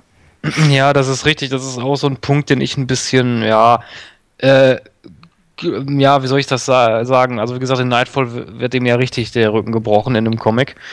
Ähm, wie soll ich mich da ausdrücken? Cloud ist es jetzt nicht, aber schlecht kopiert. Ja. Sagen wir es mal so, schlecht kopiert, ja. Genau, und das ist das, was ich mir die ganze Zeit schon so gedacht habe. Der hat ihm noch nie wirklich den, das, den, das Rückgrat gebrochen. Normalerweise müsste Bruce Wayne im, im Rollstuhl sitzen und könnte sich eigentlich gar nicht mehr bewegen. Aber er kann sich ja bewegen. Sehr schön fand ich halt, und da wollte ich gerade eben drauf, äh, da wollte ich eben schon drauf äh, hinarbeiten. Und zwar äh, dieser Dialog von wegen, ja, ein Kind hat es geschafft, diesen Sprung von diesem einen Sims zum anderen, aber ich nicht. Ja, eben weil du keine Angst hast. Und ich dachte mir echt so, nein, bitte, nicht nochmal so eine, so eine blöde Floskel, aber irgendwo hat der Typ recht, dachte ich mir dann hinterher. Also es scheint wirklich sehr, sehr gut ausgearbeitet zu sein. Man hat sich da wirklich was dabei gedacht, weil wenn Bruce springt mit dem Seil drumrum, dann weiß er, er ist in Sicherheit. Und wenn er das eben nicht hat, wenn dieses Seil eben nicht um seine Hüften ist, weiß er und auch sein Geist, jetzt muss ich alles geben, was ich habe. Ansonsten ist vorbei. Und das habe ich tatsächlich wirklich mal abgekauft. Und es ist schwer, mich bei solchen Dialogen, äh, ne, von wegen, es ist das Schwerste von wegen hier und so weiter, kein Mensch hat's vorher je geschafft, bla bla. ne, ihr kennt das ja, ne, aus tausenden Filmen, die man schon gesehen hat. Äh, da gibt's solche Dialoge ja, um etwas zu pushen. Aber hier habe ich das tatsächlich wirklich abgenommen. Und das muss ich sehr, sehr lobend erwähnen. Ja, es macht ja auch Sinn, ne? Ich, wie du das schon gerade richtig gesagt hast. Also wenn ich Angst vor oder wenn ich weiß, ich, wenn ich hier verkacke, bin ich tot. Mhm. Ja, klar, dann, dann, dann mobilisierst du deine ganzen Kraftreserven, dein Geist ist äh, unmittelbar geschärft und alles. Natürlich macht das macht ja absolut Sinn. Auch wenn ich fand, dass das ein bisschen zu sehr in die Länge gezogen wurde. Ähm, auf Wikipedia war jetzt zum Beispiel auch so ein kleiner Artikel, wo drin stand, äh, dass es halt sich ein bisschen zu sehr auf den ersten Teil bezieht und der zweite nicht so sonderlich mit einbezogen wurde. Mm, Ich würde das eher sogar als positiv empfinden, dass man sich mehr auf den ersten Teil besinnt. Ich hätte es zwar nicht gemacht, ich hätte auch Bane als äh, Gegner Batmans nicht gewählt. Es gab äh, es gibt andere und bessere Charaktere, die man auch mh, sehr realistisch darstellen kann. Na gut, jetzt hat man halt Bane genommen, ähm, aber dann, das, wenn man das schon tut, finde ich das sehr gut, dass man sich auf den ersten Teil wieder zurückbesinnt. Und natürlich da im gleichen Atemzug der sehr, sehr kurze Cameo-Auftritt von Liam Neeson. Muss ich dir recht geben. Fand ich, Ja. fand ich auch gut. Der Dialog vor allen Dingen war auch sehr geil. Von wegen, ich, ich kann nicht sterben und ja, natürlich. Was äh, ja auch eine Referenz war, ne? An was? Äh, in den Comics ist es so, dass Ra's al Ghul wirklich nicht sterben kann, weil er besitzt eine sogenannte Lazarusgrube und durch diese Lazarusgrube kann er sich äh, immer verjüngen. Also in den Comics ist er ca. 600 Jahre alt. Okay. Und das fand ich eine nette Referenz, dass er dann sagt, ja, aber ist Ra's al Ghul unsterblich? Und das fand ich, das fand ich gut. Das war eine gute Referenz. Ah, okay. Ja, guck mal, siehst du zum Beispiel auch etwas, was man in einem Film, der sehr auf Realismus getrimmt ist, natürlich nicht bringen kann. Und dann ist natürlich so eine Referenz natürlich sehr schön. Das muss man natürlich auch sagen. Ich finde auch, wenn wir schon bei den lobenswerten Dingen sind, Wayne Manor äh, oder Manor. Was, wie spricht man das aus? Manor. Wayne Manor? Manor. Ja. Nightcrow und seine Probleme mit der Aussprache. dieses Gebäude, ich weiß gar nicht, äh, das, das existiert natürlich wirklich. Und ich fand das sehr passend und schön so, äh, wie das in die ganze Geschichte mit reingepasst hat. Du meinst von der, von der Optik her? Nicht nur von der Optik her, sondern auch von der ganzen Aufmachung. Ja, auf jeden Fall. Also muss ich dir recht geben. Also ich fand, äh, das, das Gebäude kam schon dem Wayne Manor, wie es auch in den Printmedien dargestellt wird, schon sehr nahe. Was ich auch noch positiv fand, äh, was ich ähm, dem Film ja positiv anrechne, ist, ähm, und zwar in den Comics hat Selina Kyle so eine kleine, ja, so eine kleine Weise, auf die sie ab und zu aufpasst. Das ist Holly und äh, die kommt in dem Film auch kurz mal vor. Das fand ich auch gut. Aber die hatten nichts miteinander, oder? Selina Kyle ist äh, nicht bi, oder doch? Äh, nein. Weil in einer Szene umarmen die sich so komisch und ich dachte, hm, ja, haben die vielleicht irgendwie was miteinander oder so? Nein, nein, Es- also, also Holly ist so eine, so eine Ziehtochter, nenne ich es jetzt mal von ihr. Also in den Comics. In dem Film taucht sie ja nur kurz mal auf. Aber das fand ich auch wieder eine nette Referenz. Wo du das gerade eben angesprochen hast, äh, Lara, ich persönlich fand die Fahrzeuge eigentlich okay. Sie waren natürlich wirklich sehr, sehr eigen interpretiert. Das äh, Batmobil kennen wir natürlich. Das Bad Pod kennen wir noch aus dem zweiten Teil noch. The Bad. das klang so, so blöd im Deutschen. Ich, ich glaube auch nicht mal, wenn man es eingedeutscht hätte, dass es dann besser geklungen hätte, warum, aber. warum hat man da nicht den richtigen Namen genommen? Das Ding heißt Batwing. Ja, äh, das, ja. Ich meine, es sah trotzdem scheiße aus, aber, ne, es klingt toll. Es sieht ja nicht annähernd aus wie das Batwing. Nee, richtig, das stimmt wohl. Okay. Das sieht aus wie so ein fliegender, so ein Flie kennt, kennt, kennt ihr noch, noch diese alten Karstadt-Betonklötze? Ja. Ja, so sah das Karstadt Beton. so sah das Ding aus. Stimmt. Oh Gott, oh Gott, oh Gott. Karstadt Betonklötze. Ich kenne ich zum Beispiel nicht. Ja, dort sahen die, Kar also die Karstadt-Läden, die sahen, waren, sahen früher so aus. Also bei uns hier im Ruhrgebiet, da sahen die Karstadt, die sahen immer gleich aus. Das waren immer so riesige Betonklötze. Ja, Ja, und so, und so sah das Ding auch aus. Stimmt. Stimmt. Also welche Szene ich noch echt gut fand, war die in dem Stadion. Als das explodiert ist und ähm, als das Spielfeld so nach unten sank. Also das fand ich vom Bild her, fand ich total toll. Also Der Humor hatte was. Das muss man sagen.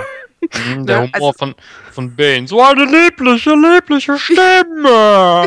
Nee, hier, wo der Typ, da, äh, wo Lara das gerade angesprochen hat, das Stadion ist ja Stück für Stück in, in sich zusammengebrochen mit, und mit dem Footballspieler meinst du, der Ja, dann so weg genau, ja. Der dann da einfach vorweggerannt ist und dann so hinter sich guckt, so, hä? Was ist denn jetzt kaputt? Yeah, Touchdown, Baby! Und guckt nach hinten sich und es sind nicht nur keine Spieler mehr da, es ist auch das ganze Stadion nicht mehr da. das war echt gut.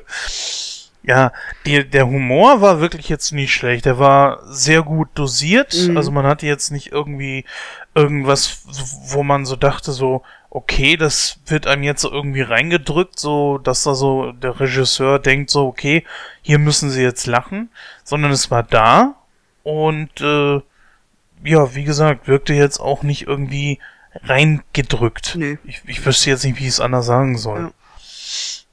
Also es war genau an den richtigen Situationen oder in der richtigen Szene kam es genau richtig rüber. Ne? Also man hatte schon manchmal einfach ein Schmunzeln im Gesicht. Nicht? Genau. Also Ja, kommen wir mal zum Eingemachten. Und zwar zu den negativen Sachen. Ähm, hier werden wir natürlich mit Sicherheit auch immer noch mal wieder ein paar positive auch hervorheben, denke ich mal. Was mich sehr gestört hat, war, dass der Joker nicht aufgetaucht ist. Ja, sie sind in dem äh, Gefängnis, in dem Arkham, nee, wie heißt es? Blackgate. Blackgate? Das war nicht äh, Comic-konform, oder? Doch, das Blackgate-Gefängnis gibt's auch, aber Ja? ähm, das Arkham Asylum wurde nicht erwähnt, das ist wohl richtig. Auf jeden Fall, dort sollte ja auch eigentlich der Joker sitzen und der Joker war nein, der Haupt. nein, der Joker sitzt im Arkham Asylum, nicht im Blackgate-Gefängnis. Trotzdem wurden aber auch die Leute aus dem Arkham Asylum äh, befreit. Das stimmt, das ist richtig. Ja. Und ich finde, man hätte vielleicht, äh, klar, man hat Heath Ledger, also Heath Ledger ist gestorben und dass man ihn dann nicht mehr bringen wollte, war ja klar, unbedingt mit einem anderen Schauspieler, kann ich nachvollziehen. Es hätte aber eine schöne Referenz, also es wäre eine schöne Referenz gewesen, wenn man, sagen wir mal, nur die Jacke von ihm irgendwo hätte hängen sehen. Hat man gesehen. Nein. Jetzt Ja. echt? Es gibt eine kleine Referenz, also man, man muss wirklich genau hingucken. Bei der Gerichtsverhandlung gibt es, das ist Bild ist, glaube ich, ein oder vielleicht zwei Sekunden zu sehen. Und zwar bei der Gerichtsverhandlung sitzt in der hinteren Ecke, ganz hinten im Schatten, sitzt ein Typ mit grünen Haaren. Ah, ja. Nee, Ja. kann ich mich nicht dran erinnern. Müsste ich mir noch mal angucken. Also, dann entschuldige ich mich, äh, dann habe ich natürlich nichts gesagt. Naja. Also man muss wirklich genau hingucken. Also Mhm. man, man, man sieht es wirklich nur ganz kurz. Also wenn man da äh, mal auf Stopp drückt und dann mal vielleicht noch einen, Farb einen Helligkeitsfilter drüber laufen lässt, dann sieht man es eigentlich ganz gut. Ja gut, aber nichtsdestotrotz ist es halt eben schade, dass der Joker nicht aufgetreten ist. Man Ja, hätte ja von natürlich. hinten zeigen können und man hätte ja irgendwie das Gesicht mit Computer von äh, Heath Ledger auf irgendeinen anderen Schauspieler übertragen können oder so. Oder ich glaube kaum, dass es irgendjemand gestört hätte, wenn ein anderer Schauspieler den gespielt hätte. Ich finde, Ashton Kutcher hätte es vielleicht machen können oder Johnny Depp oder so. Na, die passen ja ganz gut in so eine Rollen. Ganz besonders Johnny Depp. Naja, gut. Ich hätte es auf jeden Fall schön gefunden. Ist nun mal nicht so. Ist so ein kleines Manko, aber naja. Ja, aber ich finde es auch doof, dass er noch nicht mal erwähnt wird. Mhm. Ja, Das ist natürlich eine Sache, das hätte man auf jeden Fall machen können. Ja, das richtig. stimmt. Mhm. Ja, also ich kann euch mal sagen, ähm, was ich mir gewünscht hätte, wäre, wenn sie die erste Stunde erstmal gestrichen hätten von dem ganzen Film. Weil, ich muss euch ganz ehrlich sagen, ich habe angefangen, den Film zu gucken und ich dachte immer, ja, wann geht's denn jetzt hier endlich mal los? Also ich fand so, die erste Stunde hat sich unheimlich gezogen. Wie Kaugummi. Und Ja. ich dachte immer so, oh nee, also ne, unter Batman oder wenn ich mir einen Batman-Film angucke, erwarte ich ein bisschen was anderes. Ne? Und da fand ich schon so die erste Stunde, ja, wie Kaugummi unheimlich ge gezogen, muss man ganz ehrlich sagen. Und ich fand einfach auch, ähm, dass man ja zum Anfang gesehen hat, ne, dass Batman natürlich ne, ganz unten im Keller ist und dass er fertig ist und so, das, das hat man gut ähm, präsentieren können. Ich fand einfach nur schade, dass es dann im weiteren Film war mein Empfinden einfach so, dass, dass man gar nicht so gesehen hat, dass er sich verändert hat. Also er hat ja trainiert, das hat man gesehen, aber ich finde einfach, er hätte einfach frischer aussehen müssen. Also ganz ehrlich, also da hätten noch mal drei Kilo Muckis drauf gemusst, da hätte mal das Gesicht fülliger sein müssen, finde ich. Also wenn man so sagt, okay, jetzt kommt so die Szene, er baut sich wieder auf, er ist bereit zu kämpfen, dann muss er auch aussehen wie so eine alte Kampfsau. Ja gut, das würde ich jetzt zum Beispiel wiederum projizieren auf Bane. Aber das hatten wir ja schon, das, das einfach Tom Hardy. Ich finde, Tom Hardy ist auch ein nicht sonderlich guter Schauspieler. Es hat gereicht für Bane auf jeden Fall. Weiß nicht, ob die deutsche Synchro, ich habe natürlich äh, die synchronisierte Fassung gesehen und nicht das Original. Von daher kann ich jetzt nicht sagen, ob er irgendwie besonders gut rüberkam im Original. Nee. Auch nicht. Ja, gut. Siehste, ne, dann, dann ist das auch so eine Sache. Da hätte man einfach einen Schauspieler nehmen müssen. Meinetwegen auch einen Wrestler, der im Übrigen auch äh, billiger gewesen wäre. Das ist für mich auch das Negativste an dem ganzen Film. Bane ist für mich kein, kein Filmgegner für Batman. Zumindest nicht in einem Film derartigen Ausmaßes. Ne, da stimme ich dir zu, weil es ist halt schwer, Bane darzustellen. Es ist wirklich verdammt schwer. Ich meine, er ist ein guter Gegner, ein guter Charakter, keine Frage. Aber filmerisch gebe ich dir recht, es ist schwer, einen guten Bane-Darsteller erstens zu finden und zweitens den Charakter auch so zu präsentieren, dass er wirklich, äh, ja, auch die Comics, Comic-Fans zufriedenstellt. Das ist schwierig. Das ist sehr, sehr schwierig. Zum einen, ähm, was ich überhaupt, was mir total auf den Sack ging, ist die Stimme von Bane. Die ging überhaupt nicht. Dieses, so eine liebliche, liebliche Stimme. Boah, das ging überhaupt nicht. Ich habe echt Ja, gedacht, ich, also ich mir den Film, den habe ich mir damals im Kino angeguckt, ich musste da lachen. ich musste lachen. Jedes Mal, wenn, wenn der was gesappelt hat, ich musste lachen, ich konnte nicht mehr.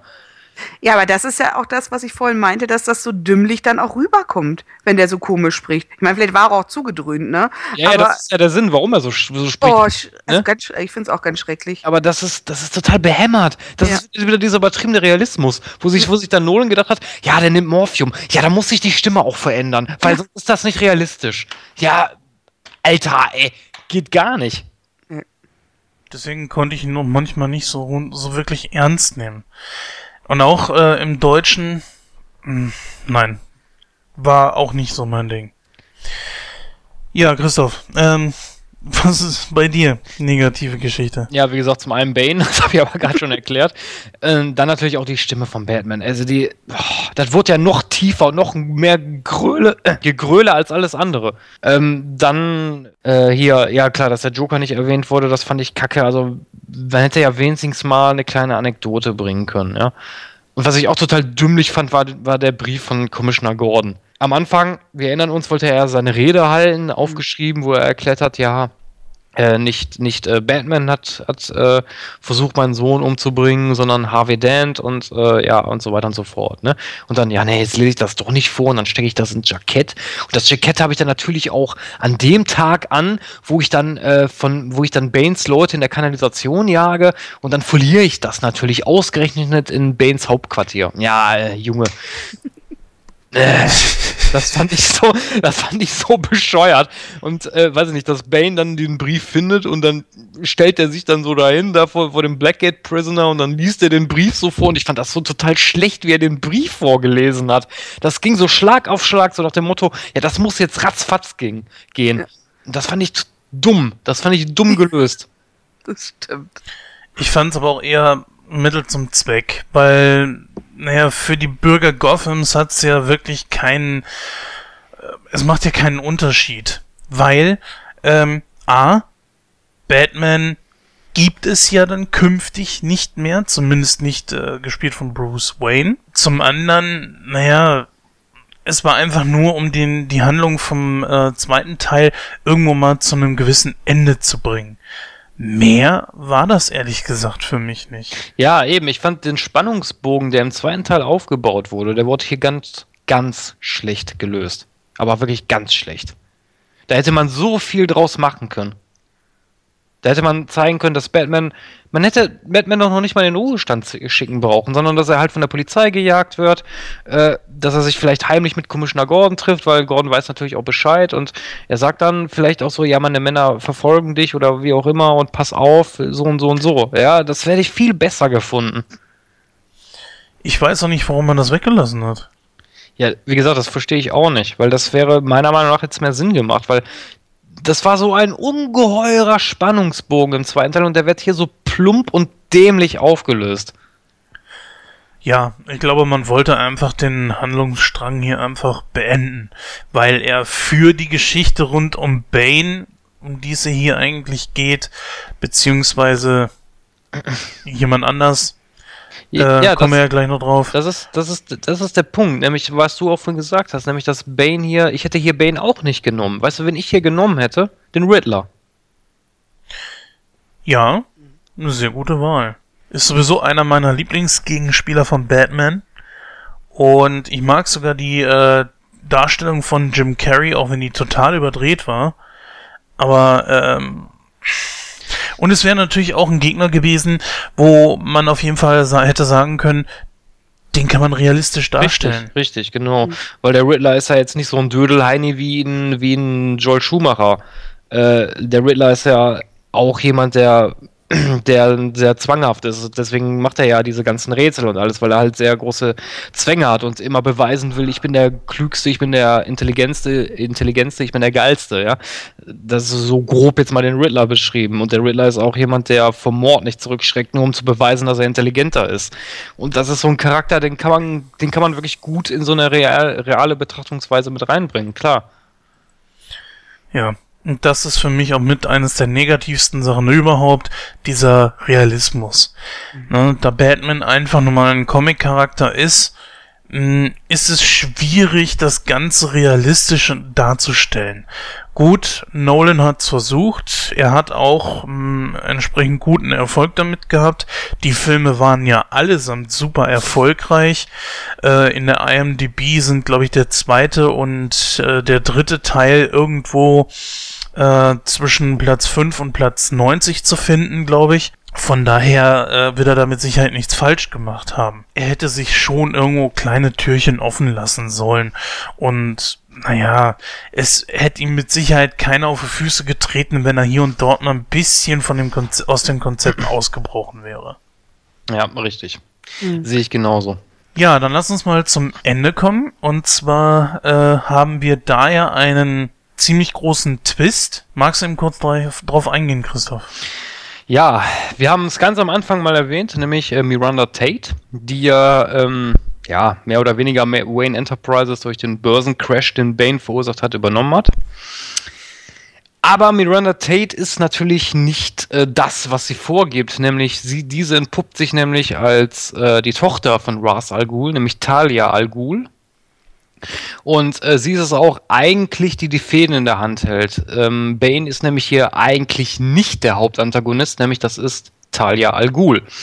Ja, und diese möchte dann natürlich den Plan vollenden und äh, die Stadt in die Luft jagen. Batman ist währenddessen wieder zurück nach Gotham City und bekämpft Bane. Er schafft es auch, Bane mehr oder weniger zu besiegen. Ähm, er schafft es aber nicht, Miranda Tate äh, oder beziehungsweise Talia Al Ghul aufzuhalten, denn diese ähm, ja, ist dann unterwegs, um die, äh, um die Atombombe zu beschützen, das, weil nur noch wenige Minuten verbleiben, bis diese explodiert. Ähm, Bane wird dann kurzerhand mit Shotgun in your face von Catwoman ausgeschaltet, als dieser wieder zu sich kommt. Super. Großartig. Ja, total billig. Ähm, und Gut. Was, was war, bitte? Nee, mach erstmal weiter. ähm, ja, ah, gut, auf jeden Fall ähm, Batman, ähm, Commissioner Gordon und ähm, Catwoman, die sind dann unterwegs, um den Lastwagen aufzuhalten. Ihnen, ja, sie schaffen es dann auch letztendlich. Und ähm, ja, es bleiben halt nur noch fünf Minuten oder was und Batman beschließt mit The Bat die Atombombe aufs Meer hinauszutragen, um sie dort detonieren zu lassen. Dabei kommt er augenscheinlich ums Leben und ja, wie gesagt, alle Bürger von Gotham City glauben halt, Batman ist gestorben. Ihm wird so ein kleines Denkmal gesetzt in der Stadt dafür, dass er die Stadt gerettet hat. Aber Batman ist nicht wirklich gestorben, sondern er hat, er hat es halt geschafft, in letzter Minute den The, the Bat zu verlassen und ähm, ja, genießt dann halt seinen Lebensabend zusammen mit Selina, weil Alfred erzählt im Verlauf der, des Films so eine kleine Geschichte, dass er immer ich weiß nicht mehr wo, ich glaube in Madrid oder wo, immer, immer Florenz. oder ja Florenz genau, dass er da immer, ein, äh, ich weiß nicht irgendwas trinkt, ich, ich glaube eine äh, ein Amaretto oder was, keine Ahnung. Und äh, und er hatte auch mal gesagt, dass er sich mal wünscht, dass er, wenn er in diesem Café sitzt, sich mal umdreht und er würde Bruce Wayne zusammen mit einer Frau da sehen. Und genau das tritt auch ein. Also Alfred ist wieder an diesem Ort, er trinkt wie immer sein Getränk und auf einmal erblickt er am Nachbartisch ähm, Bruce Wayne zusammen mit Selina Kyle. Er sagt aber auch nichts, wie halt der britische Charme so ist, sondern nimmt das zur Kenntnis und freut sich halt innerlich dafür, dass Bruce Wayne seinen innerlichen Frieden gefunden hat. Äh, Tim Drake, äh, ja, jetzt sage ich schon den richtigen Namen, John Blake hingegen, ähm, ja, bekommt halt äh, so eine, eine Tasche ver vermacht aus dem Vermächtnis von Bruce Wayne und darin findet er halt die Koordinaten zur Betthöhle. Ja, und so endet der Film dann auch. Ja. Also ich war überrascht. Also das Ende hat mich einfach wirklich überrascht. Ne? Ich war ja immer die ganze Zeit der Meinung, dass es halt ähm, Bane war, der das da alles gemacht hat, ne? Aber dass eine Frau dahinter steckt, war mir nicht so ganz klar. Ähm, deswegen, also ich fand es ähm, das erste Mal Batman geguckt, fand es sehr, sehr interessant und war sehr überrascht.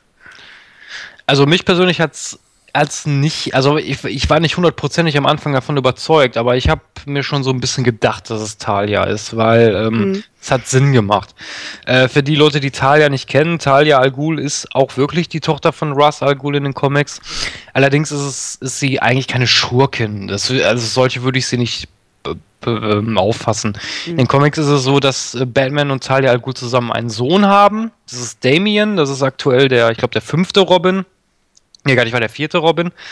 Ähm, ja, also wie gesagt, sie ist halt, sie ist, sie ähm, ist zwar auch Mitglied der Assassins von, von der Organisation von Ra's al Ghul, aber wie gesagt, ich würde sie nicht als Schurkin sehen. Also schwierig, würde ich jetzt nicht sagen. Ich glaube auch, es ist Rache gewesen, oder? Es ist, ne, sie, sie will von ihrem Vater das, ich wollte gerade sagen, das Erbe antreten, Quatsch. Ähm, sie will ja das, was er nicht geschafft hat, noch aus, will sie ja ausführen. Und das eigentlich auch nur im Hintergrund. Ja, ja, klar, das Ja. in, einem, Fi- Mhm. in einem Film, ja, natürlich, klar, das ist so Ja. die äh, Intention von ihr, das ist richtig. Ja. Aber wie gesagt, in den Comics ist es ein bisschen anders, also Okay. da würde ich sie jetzt nicht als Schurkin sehen. Aber gut, andere Geschichte. aber ich fand es trotzdem ganz gut, dass man Talia Al Ghul reingebracht hat, auch wenn ich, äh, ja, aber ich kann es schon ein bisschen nachvollziehen, dass sie halt, ja, das Erbe von ihrem Vater antritt. Das macht schon Sinn. Mhm. Also ich fand es ziemlich unglaubwürdig. Bitte? Äh, Besser hätte es gar nicht enden können, jetzt mal ehrlich. Und das, und das Ende in Florenz war ja wohl auch herzallerliebst, oder? Ich habe auch gedacht, Batman ist tot, ne? Muss ich ja jetzt mal hier ganz ehrlich und offen sagen. Ne? Also ich hatte auch schon ein kleines Tränchen im Auge. Ne? Aber wie gesagt, ich bin auch, ne, ich habe die Comics nicht gelesen und ich habe erstes Mal das erste Mal Batman ge ähm, geguckt. Deswegen, also ich war schon ein bisschen gerührt und habe mich sehr darüber gefreut, dass die sich ja in Florenz wiedergesehen haben. Naja, ist ja kein Problem. Ähm, mir geht's auch eher darum, dass äh, diese Talia plötzlich äh, die, die Tochter war und ähm, dass nicht Bane dieses Kind war. Das schmälerte ihn irgendwie im Nachhinein, finde ich. Ja, das, Klar. das, das stimmt, da gebe ich dir re recht, aber ich meine, im Kontext macht es schon Sinn, weil, wie gesagt, es- Bane ist ja. Ja, es wird ja gesagt, dass er halt auch Mitglied der Assassins war, aber halt verstoßen wurde von Ra's al Ghul eben aufgrund seiner, seiner Schnittwunden im Gesicht, ne? Weil er ihn halt für ein Monster gehalten hat. Aber das weiß ich nicht. Ach, das fand ich so ein bisschen, ja, wie drücke ich mich aus? So ein bisschen nazihaft irgendwie von Ra's al Ghul. Ja. Und deswegen, ähm, dass äh, Bruce Wayne überlebt hat, puh, hm. ist in Ordnung. Ich sag mal, man hätte ihn natürlich auch sterben lassen können, weil es war das Ende der Trilogie. Ja, wir müssen ja alles eine Trilogie machen, nach drei ist Schluss. Und, naja. Äh, deswegen hätte man ihn noch sterben lassen können, es wäre egal gewesen. Und das ist das große Problem dabei. Wenn es egal ist, ähm, dann hätte er, hätte sonst was mit ihm passieren können. Ja, die Schurken waren aus dem Weg geräumt, das war wieder alles okay. Ähm, naja, somit hat man ein kleines schönes Ende, fertig ist die Kiste, das war auch in Ordnung. Naja, ich finde, wie gesagt, also das reine Ende an sich fand ich trotzdem ein bisschen billig. Ich meine, das fand ich so klischeehaft. Ach, unser Held ist gestorben und jetzt stellen wir so eine Bronzestatue so irgendwo auf und sind alle fröhlich am Applaudieren. So gedacht habe, so, Ja, oh, aber es nee. war keine Statue von Bruce Wayne, ne? Also Ja, ja, klar, richtig. Das war Das heißt also für mich, dass äh, Commissioner Gordon dem sein Geheimnis eigentlich bewahrt hat. äh, ja, das macht ja auch, das macht ja auch Sinn. Hm, nö. Also wenn äh, Bruce Wayne tot ist, wovon sie ja alle offensichtlich ausgehen, dann hätte er auch sagen können, so, hier, Bruce Wayne war Batman. Aber das war ja auch das, was ähm, Bruce Wayne ja auch immer wichtig war. Deshalb hat er auch die Maske getragen. Er hat ja immer gesagt, ne, er trägt ja die Maske, weil er ja nicht erkannt werden will, weil ne, nahestehende Leute ihm da, ne, und so weiter. Das war ja schon ne, ein paar Mal auch in dem Film gesagt worden, ne? Mhm. Und ich vermute mal in den anderen Teilen wahrscheinlich auch. Nee.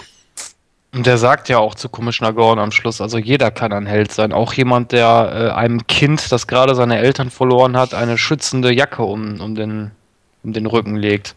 Ja, das war auch schön. Worauf er ja sich verrät. ja, worauf er sich ja letztendlich verrät, wer er ist. Ja. merkt es ja, Commissioner Gordon, äh, Bruce Wayne. Ja, das wollte Wayne ja, dass Ja, er klar. das weiß. Ja, ähm, was meint er? Wollen wir übergehen zur Bewertung? Ja, Jens, dann fang mal an. Gut, ich versuche mich im Gegensatz zu meiner üblichen Natur kurz zu halten. Ähm, dieser Film ist okay, er kommt allerdings nicht an die Vorgänger dran, sage ich ganz ehrlich. Auch wenn er bei äh, der IMDb mh, höher ist als, äh, als Batman Begins, ist das für mich eigentlich egal. Ich gebe diesem Film trotzdem äh, so 71 Prozent, weil er viele gute Momente hat. Er hat äh, sehr gute Schauspieler mit dabei, die vieles retten. Er hat allerdings eine so blöde Story teilweise und auch leider für mich, und das zieht den Film für mich total runter, den falschen Gegner. Ja, dem kann ich mich äh, nicht anschließen. also teil, nein, teilweise anschließen. Ich muss ganz ehrlich sagen, ähm, äh, die beiden Comicbücher Nightfall und No Man's Land, worauf der Film ja hauptsächlich basiert, die sind großartig, aber ich finde, es ist schlecht kopiert, weil, äh, ja, wir haben es vorhin angesprochen, das Rückgrat wird nicht wirklich gebrochen. Äh, so No Man's Land ist die, ist die Stadt jetzt auch wieder nicht und äh, ja, die, die Handlungsstränge machen auch einfach wenig Sinn. Äh, der Spannungsbogen vom zweiten Teil wird meiner Meinung nach, äh, oder wird gelinde gesagt, schlecht aufgelöst. Äh, die Stimme von Bane geht mir total auf den Sack. Ähm, die, einen anderen Gegenspieler hätte ich auch genommen. Bane ist hier, oh, ja, auch wenn es versucht wurde, gut darzustellen, aber es funktioniert irgendwie nicht. Äh, ja, Scarecrow ist nach wie vor eine Lachnummer. Ähm, außer, gut, ob, obwohl diese Exil-Szene schon ziemlich witzig war irgendwo. Ähm, positiv zugutehalten muss ich dem Film die ganzen Referenzen an den Comics, die Easter Eggs. Äh, es gibt auch hier Charaktere, die natürlich funktionieren. Also für mich zum Beispiel funktioniert Joseph Gordon-Levitt äh, aufgrund dieser ähm, diesen, diesen, diese, dieser Mischung aus, aus Tim Drake und äh, Michael Lane funktioniert das schon. Ähm, auch Anne Hathaway, wie gesagt, ist nicht die beste Catwoman, das ist nach wie vor Michelle Pfeiffer, aber ich finde, ja, sie kommt schon direkt danach. Also das war okay, auch wenn mir der alte Background, also der alte Comic-Background von ihr jetzt nicht so gut gefällt, aber das ist jetzt Geschmackssache. An und für sich war die Darstellung in Ordnung. Ähm, ich würde dem Film etwa, ja, schwierig, schwierig. Ich finde ihn besser als Batman Begins. Ich finde ihn besser als da The Dark Knight. Ich würde ihm etwa 60% geben. Okay. Ähm, wie fange ich an? Also fangen wir mal so an. Die erste Stunde weg, Bane weg, einen anderen Batman, dann würde der Film auch Spaß machen. Nein, Scherz. Also der Film macht wirklich Spaß, aber wirklich die erste Stunde war nicht meine Stunde. Bane war nicht mein Gegner. Ja, ähm, Bruce Wayne alias Batman fehlte mir ein bisschen mehr, wie ich vorhin schon gesagt habe, die Muskeln äh, in dem Aufbaustadion ähm, fehlte mir einfach ganz klare Kiste. Gut fand ich an dem Film ganz viele Situationen, wo ich echt gelacht habe, ganz viele Momente, wo ich echt überrascht war, dadurch, dass ich den Film wirklich das erste Mal gesehen habe. Ich war sehr, sehr glücklich darüber, haben wir vorhin noch gar nicht erwähnt, dass Morgan Freeman mitgespielt hat, einer meiner Lieblingsschauspieler. Ähm, ich mag ihn sehr und ähm, ja, der gibt ein kleines Sternchen dazu. Ähm, das hat mir ganz gut gefallen. Das Ende fand ich sehr überraschend, immer noch. Ich fand es auch gut gelöst. Und ich würde den Film trotz allem ähm, 51 Punkte geben. Puh. Das, ist, das geht ja, wird ja mal weniger hier. Ja, du musst ja auch überlegen, ich habe die erste Stunde rausgenommen, ne? Ja, liebe Zuhörerinnen und Zuhörer, das war unsere Diskussion zu Batman The Dark Knight Rises. Wenn ihr noch irgendwelche Anmerkungen habt, dann könnt ihr das natürlich gerne machen. Ihr könnt uns eine E-Mail an info@nightcrow.de schicken oder kommentiert doch einfach, ähm, äh, ja, hinterlasst einen Kommentar auf unserer Internetseite oder unseren Social Medias. Ja, ähm, ich habe damals zu unserem Zurück in die Zukunft Special eine kleine Revanche angekündigt, denn da hatten wir das erste Mal unser Quiz Nightlight im Programm. Das haben wir heute wieder im Programm und äh, diesmal habe ich mir Fragen ausgedacht und ähm, ja, es geht natürlich um die Batman-Filme, wobei ich meinen Schwerpunkt natürlich auf die Nolan-Reihe gelegt habe. Allerdings wird auch die ein oder andere Frage aus den alten Batman-Filmen dabei sein und ja, da kommen wir jetzt zu. Ja, dann herzlich willkommen zu Nightlight. Ähm, ganz kurz noch einmal die Regeln. Also wie gesagt, ich habe mir zu den Batman-Filmen 16 Fragen überlegt. Diese Fragen werde ich im Wechsel jeweils dem Jens oder der Lara stellen. Ähm, die Frage, also angenommen, ich stelle dem Jens die erste Frage. Für jede richtig beantwortete Frage gibt es zwei Punkte. Kann der Jens diese Frage allerdings nicht beantworten, dann kann die Lara entscheiden, ob sie diese Frage beantworten möchte. Wenn sie dies richtig beantwortet, bekommt sie dann einen Punkt. Das Ganze funktioniert dann immer im Wechsel, bis dann alle 16 Fragen abgearbeitet sind. Ne, Jens, so waren noch die Regeln, richtig? Ja, zumindest äh, letztes Mal, ich weiß jetzt nicht, also du hast, glaube ich, das 1 zu 1 übernommen. Genau, ich habe das eins zu eins übernommen. Das Okay. System. Okay. Ich hoffe, ihr habt aufmerksam zugehört, denn ich habe eigentlich fast jede Frage vorhin bei unserer Diskussion beantwortet. Juhu! So ein Mist, ich höre dir ja nie zu. ja, so du hörst mir nie zu, das ist scheiße. Okay, wir kommen zur ersten Frage. Gut zuhören, die ist ein bisschen länger. Okay, Frage 1. Dam, dam, dam, dam, dam, dam, dam. In dem Comicbuch The Killing Joke wird ein erfolgloser Komiker zum Joker. Dies geschieht in der Chemiefabrik Ace Chemicals. Tim Burton griff für seine Darstellung des Jokers auf dieses Comicbuch zurück. Er änderte jedoch den Namen der Chemiefabrik. Wie lautet dieser in der Verfilmung von Tim Burton? Jens. Boah. Dum, dum, dum, dum. Also ich sag's ganz ehrlich, ich kann's nicht beantworten. Das werden wahrscheinlich die meisten Fragen sein.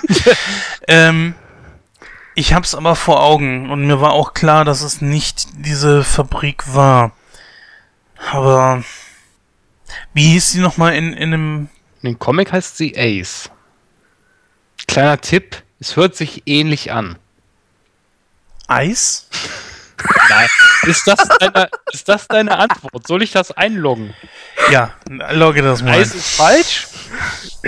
Lara, möchtest du diese Frage beantworten? Ich weiß es auch nicht, aber ich rate. Du möchtest raten. Es ist ähm, das Flutschfinger-Eisfabrik. Ist das deine Antwort? Soll ich das Ja, einloggen? ja. Das ist natürlich falsch. Ach, schade. Es wäre Axis Chemicals gewesen. Ah, Oh nie Gott. gehört. So, die Frage 2, die geht an die Lara. Im Film Batman und Robin von Joel Schumacher zückt Batman seine Kreditkarte, um Poison Ivy zu ersteigern. Welches Ablaufdatum ist auf der Bat Credit Card angegeben? Na, du bist ja lustig. Ähm, oh Gott, oh, die steinigen mich alle da draußen wahrscheinlich. Ich sage mal 31.12. Ist das deine Antwort? Ja, Das ist natürlich falsch. Jens, möchtest du diese Frage beantworten? Das ist eine Kreditkarte, die ewig hält. Ja, also was steht da drauf? 00000 oder irgendwie sowas. Ist das deine Antwort? Nicht ganz, aber ja, eine Kreditkarte, die unentgelt, äh, unendlich gilt. Ähm, Du bist auf dem richtigen Weg, aber ich brauche das richtige Wort. ein Wort. Hier ist es ein Wort. Achso, ich dachte, du wolltest das Ablaufdatum wissen. Ja, aber es ist eigentlich ein Wort. Oh, boah, ist es ein geläufiges Wort? Könntest du Ja. mir da? Mehr helfe ich jetzt aber nicht. Never? Ich weiß es nicht. Hm, es klingt so ähnlich, aber soll ich das einloggen? ähm, es klingt so ähnlich. Nee, dann nehme ich Forever. Ist das deine Antwort? Das wäre jetzt meine Antwort. Das ist richtig. oh nein. Yay! Jens hat einen Punkt. Aber das ist fies, weißt du, weil wer guckt sich die Schumacher-Filme freiwillig an, Mann? Ich hab die, ich hab die Blu-ray hier und ich hab die einmal geguckt. Das war wegen unserer Rezension. Gott. Großartig. So, Fra Ey, alleine, dass es sowas gibt, ist doch schon eine Frechheit. Eine ne Bad Credit Card. ja. Du Scheiße. Die Frage Nummer drei, die geht jetzt wieder an dich, Jens. Und ich bin gespannt, ob du die beantworten kannst.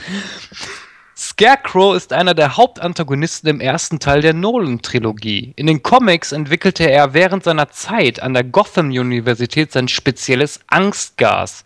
Im Film extrahierte er hingegen ein Halluzinogen aus einer Blume. Wie hieß denn diese Blume? War das nicht eine Orchidee? Ja, aber die hat einen Namen. Er wird einmal genannt von Ra's al Ghul. Einmal. Die Blume, also die Orchidee hat noch einen Namen? Die hat einen Namen, diese Blume, ja. So. Ich muss zugeben, ich weiß es nicht. Ich weiß nur, es war eine Orchidee. Ja, Lara, möchtest du diese Frage beantworten? Ja, ich sage, es ist eine Orchidea abstracta blumesa. Das ist deine Antwort. Ja, du kannst es einloggen. Das ist falsch. Aber, Das wäre die blaue Mone gewesen. Ach so. Mhm. So. Oh, Gott. ob das die Lara weiß? Frage Nummer 4. Oh. Naja. Frage Nummer 4, Lara, an dich. Neben Scarecrow sind auch die Gegenspieler Russ Al Ghul, Joe Chill und Carmine Falcone in Batman Begins vertreten. Es taucht jedoch noch ein weiterer Antagonist der Fledermaus auf, welcher in zwei Cameos zu sehen ist. Wie heißt er? Oh Gott, ich hab's nie gesehen. Ich sag, es ist der Joker. Soll ich das so einloggen? Ja. Das ist falsch. Oh Jens, Manu. möchtest du diese Frage beantworten? Ja, aber lies sie mir bitte netterweise nochmal vor. Aber gerne doch. Neben Scarecrow sind auch die Gegenspieler Ra's al Ghul, Joe Chill und Carmine Falcone in Batman Begins vertreten. Es taucht jedoch noch ein weiterer bekannter Antagonist der Fledermaus auf, welcher in zwei Cameos zu sehen ist. Wie heißt er? Verdammt, das ist auch so ein ganz großer Gangsterboss. Ich, ich gebe dir einen kleinen Tipp. In den Comics ist er ein Serienmörder. Kann ich dir nicht beantworten. Ich sag einfach Bob the Goon, was sowieso falsch ist. Ja, Ich, das ist falsch. Es wäre Victor Sass gewesen. nein! Ah, Oh Gott, oh Gott. So, die nächste Frage geht an dich, Lara. Ich habe es mehrfach in unserer Diskussion erwähnt. Okay. Vielleicht hast du es dir gemerkt. Banes Geburtsort ist ebenfalls ein zentraler Punkt im Comic-Genre. Im Spielfilm The Dark Knight Rises wird dieser Ort ebenfalls erwähnt. Wie lautet der Name des Ortes? Ich würde gerne meinen Telefonjoker nehmen. Ich rufe Christoph an. Ja, ich bin Moderator, ich kann dir leider nicht helfen. Oh, weißt du? Oh Gott. Ähm. Ähm. Ey, Fünf, lacht Vier, drei, unter Druck. Ähm, zwei, eins. ich sage, ich weiß es nicht. Ja, das ist falsch. Ich weiß es gerade. Ich weiß es nicht. Jens, möchtest du diese Frage beantworten? Ja, ich versuch's mal. Ich kann ja keine Punkte verlieren, ne? Nein. Bane tauchte das erste Mal auch bei Nightfall auf, ne? Das war richtig. Ja. Auch in den Comics, ne? Auch in den Comics.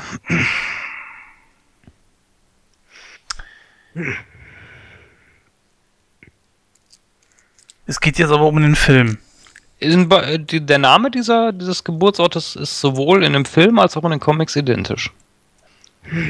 Fünf, Hm. vier, drei, zwei, eins. Deine Antwort bitte. Nee, ich komme gerade nicht drauf. Santa Prisca wäre es gewesen.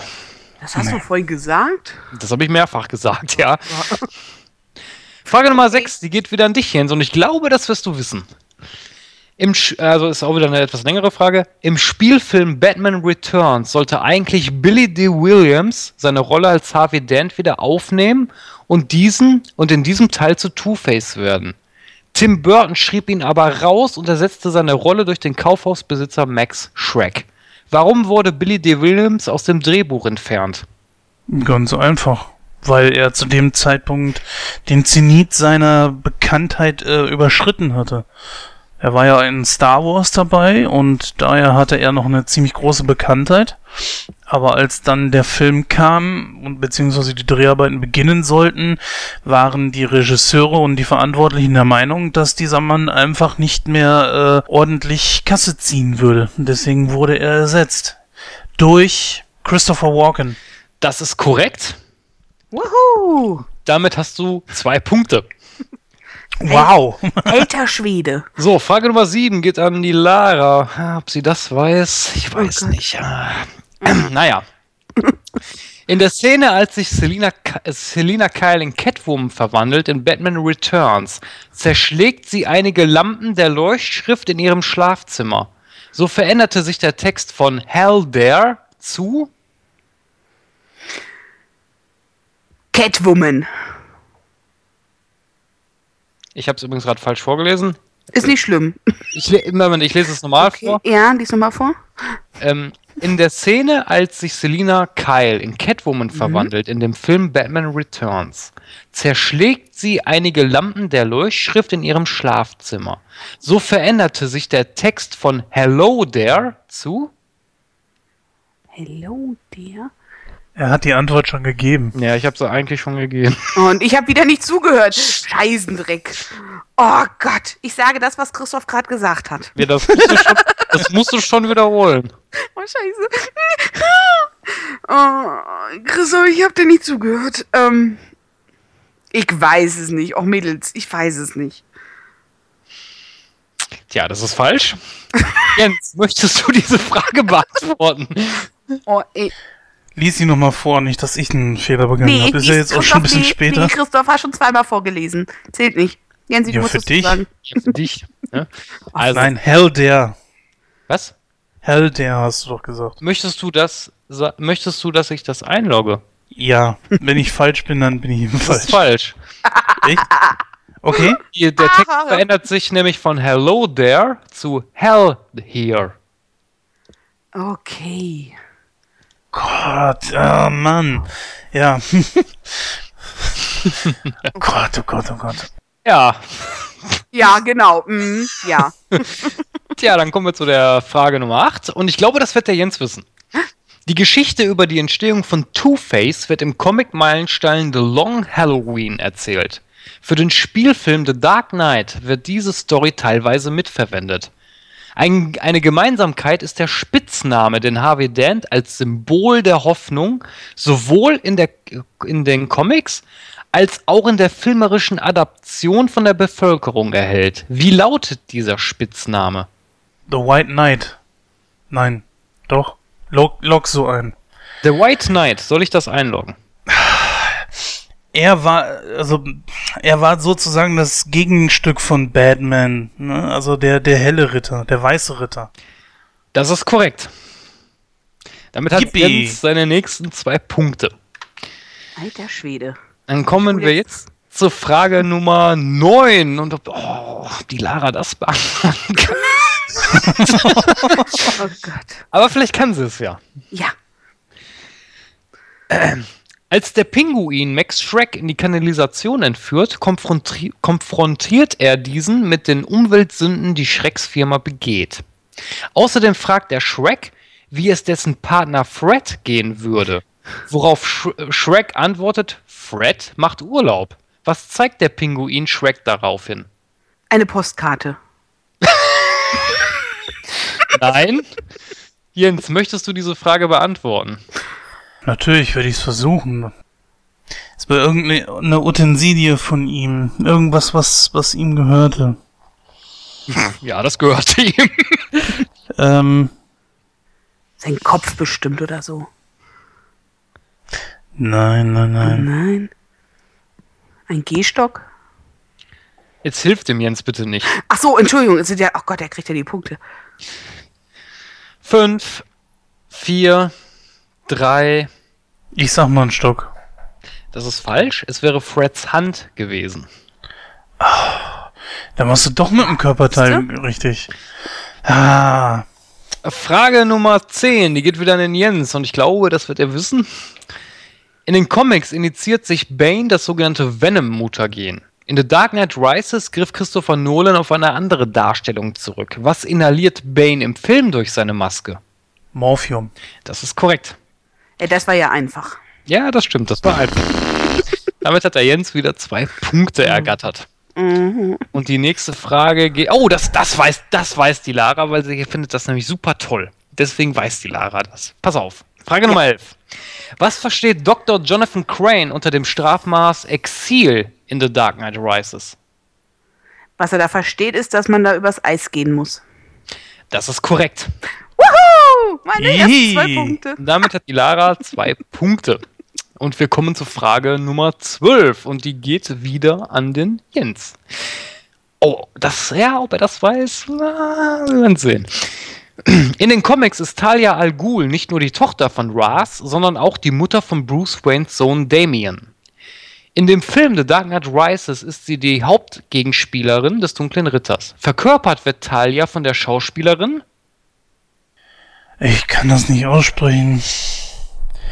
Maria Cortilor, Cortilat. Ich hab's vorhin gelesen. Cortil. Nee, Marion. Marion Cort Cortillat oder, oder Cortillo oder so. Ich weiß auch nicht, wie man es ausspricht, aber deswegen gebe ich dir die zwei Punkte, das ist korrekt. Yeah! Ah, Na toll, yes. das hätte ich auch gewusst. Oh, boah, nee, das wird die Lara nicht wissen. Aber ich glaube, das weiß der Jens aber auch nicht. Ah, warte ab. Pass auf, jetzt kommt's. Okay, Frage Nummer 13. In Batman Begins versucht Scarecrow, die Wasserversorgung der Stadt zu vergiften. Diese Idee wurde anscheinend von einer Folge der Batman Animated Series inspiriert. Wie hieß denn diese Folge?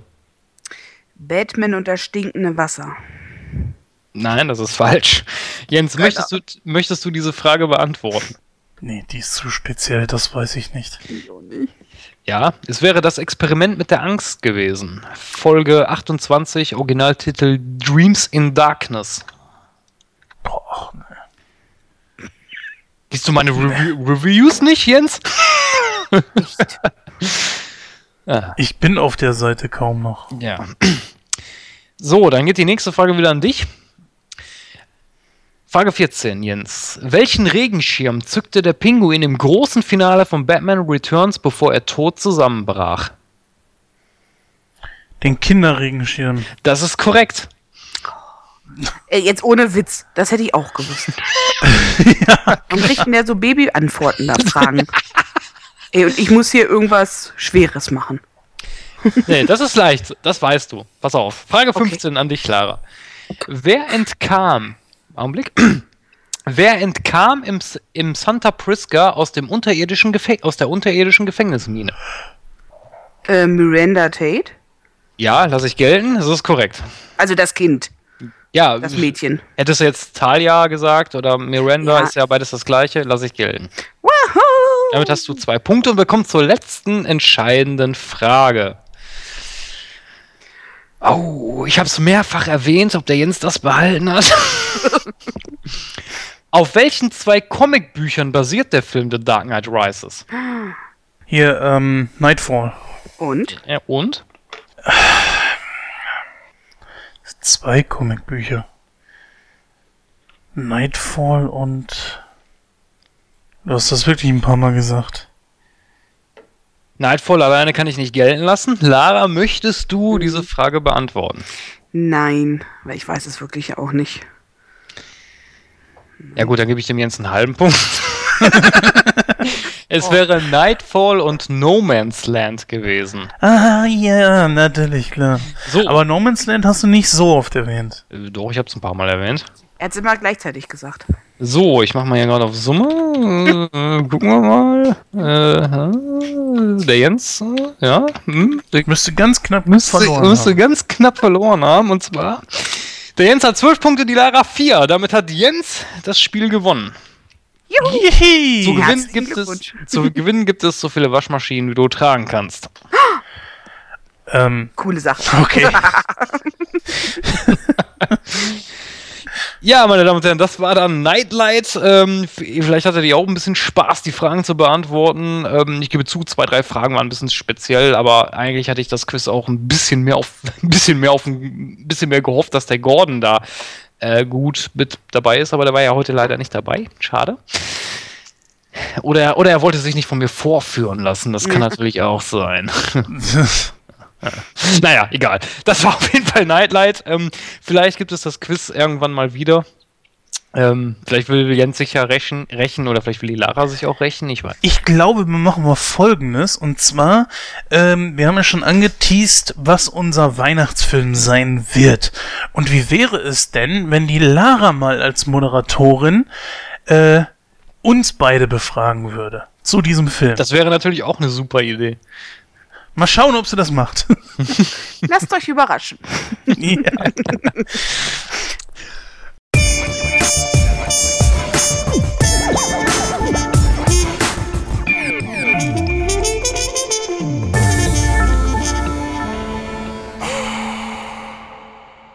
Okay, meine Damen und Herren, damit wären wir auch schon wieder am Ende von Nightcrow angelangt. Ähm, wir bedanken uns natürlich an allen Zuhörerinnen und Zuhörern. An allen, ich meine natürlich bei allen. ähm, ja, wie das Obligatorische natürlich von mir immer, wenn ihr Feedback habt oder wenn ihr äh, irgendwelche Anregungen, kreative Vorschläge oder sonst irgendetwas an uns herantreten wollt, dann könnt ihr das gerne tun unter info at nightcrow.de.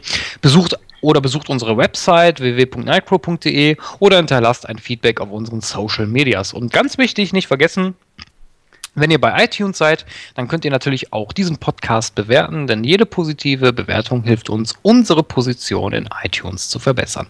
Ja, Jens, eins möchte ich dir noch sagen. Weißt du, was ich an dir so sehr schätze? Äh, nichts? Nein. Deine liebliche, liebliche Stimme! Oh Gott. Also, die ist wohl alles andere als lieblich. Äh, ja, ein, zwei Sachen gibt's noch zu sagen, sind aber schnell abgehandelt. Wir hatten ja zwei Gewinnspiele. Zum einen zurück in die Zukunft, äh, falls ich, falls ihr euch noch dran erinnert, ihr konntet da ja zwei Sachen gewinnen und da konnte man sich das entsprechend aussuchen. Da stehen natürlich die Gewinner fest. Dieses Gewinnspiel ist ausgelaufen. Die Gewinner sind dementsprechend schon benachrichtigt und das gleiche gilt übrigens auch für unser Gewinnspiel zu Bad, Mean and Evil. Auch da sind die Gewinner schon benachrichtigt. Ja, ansonsten, ähm, das Jahr neigt sich dem Ende wir haben noch eine Sendung vor uns. Wir drei werden auf jeden Fall mit dabei sein. Der Gordon hat sich da schon entsprechend abgemeldet. Ihm fehlt in der, Vorbein in der vorweihnachtlichen Zeit einfach ja die Zeit, um sich äh, dem Projekt hier zu widmen, was aber auch kein Problem darstellt. Ja, dann hören wir uns vielleicht sogar mit einem Gast. Mal sehen. Ähm, Schauen wir mal. Ich schlage Bane als Gast vor. oder Batman. Moment mal, wir haben noch einen Hund, oder? Den könnten wir doch. Ja, und abschließend möchte ich noch sagen, ich war sehr, sehr positiv überrascht, äh, wie extrem gut die äh, Nightcrawling Serie 5 angekommen ist über Alf. Ich hätte nicht mit dran äh, gerechnet, aber sie war fast doppelt so hoch, äh, wie eigentlich sonst die Nightcrawling Serien äh, Folgen sind und äh, das lässt doch eigentlich nur darauf schließen, dass die äh, Folge den Leuten gefallen hat, was mich unglaublich freut. Sie hat ja auch unglaublich viel Spaß gemacht. Äh, ja, und deswegen vielen Dank an dieser Stelle und äh, hört auch beim nächsten Mal wieder rein. Jens, ich habe noch eine Frage an dich. Hm? Ähm, wir haben ja nicht ein schönes Wetter draußen. Ich habe gehört, du bist ein toller Tänzer. Wie lautet nochmal deine Geheimzahl? warte, warte mal. Ah ja, das war, warte, bei Alf und zwar war das schon die vierte Staffel und zwar eine Folge, ähm, ich weiß den Schuld, Titel nicht. Schuld und Sühne. Nein, das war nicht Schuld und Sühne. Ach nee, nee, stimmt, nee, nee, das war die äh, mit dem, wo er an der Börse ist. Ja, genau. Ich weiß jetzt das, auch gar nicht, wie die heißt. Ja. ja, stimmt. Nerds. Ja, Lara, Nerds. Entschuldigung. Seid ihr jetzt fertig? Ja. Ja. ja. Ja, ich verabschiede mich auch und ähm, ich muss euch sagen, ich bin jetzt keine Batman-Jungfrau mehr. Ich bin jetzt geschult und weiß, wie es funktioniert.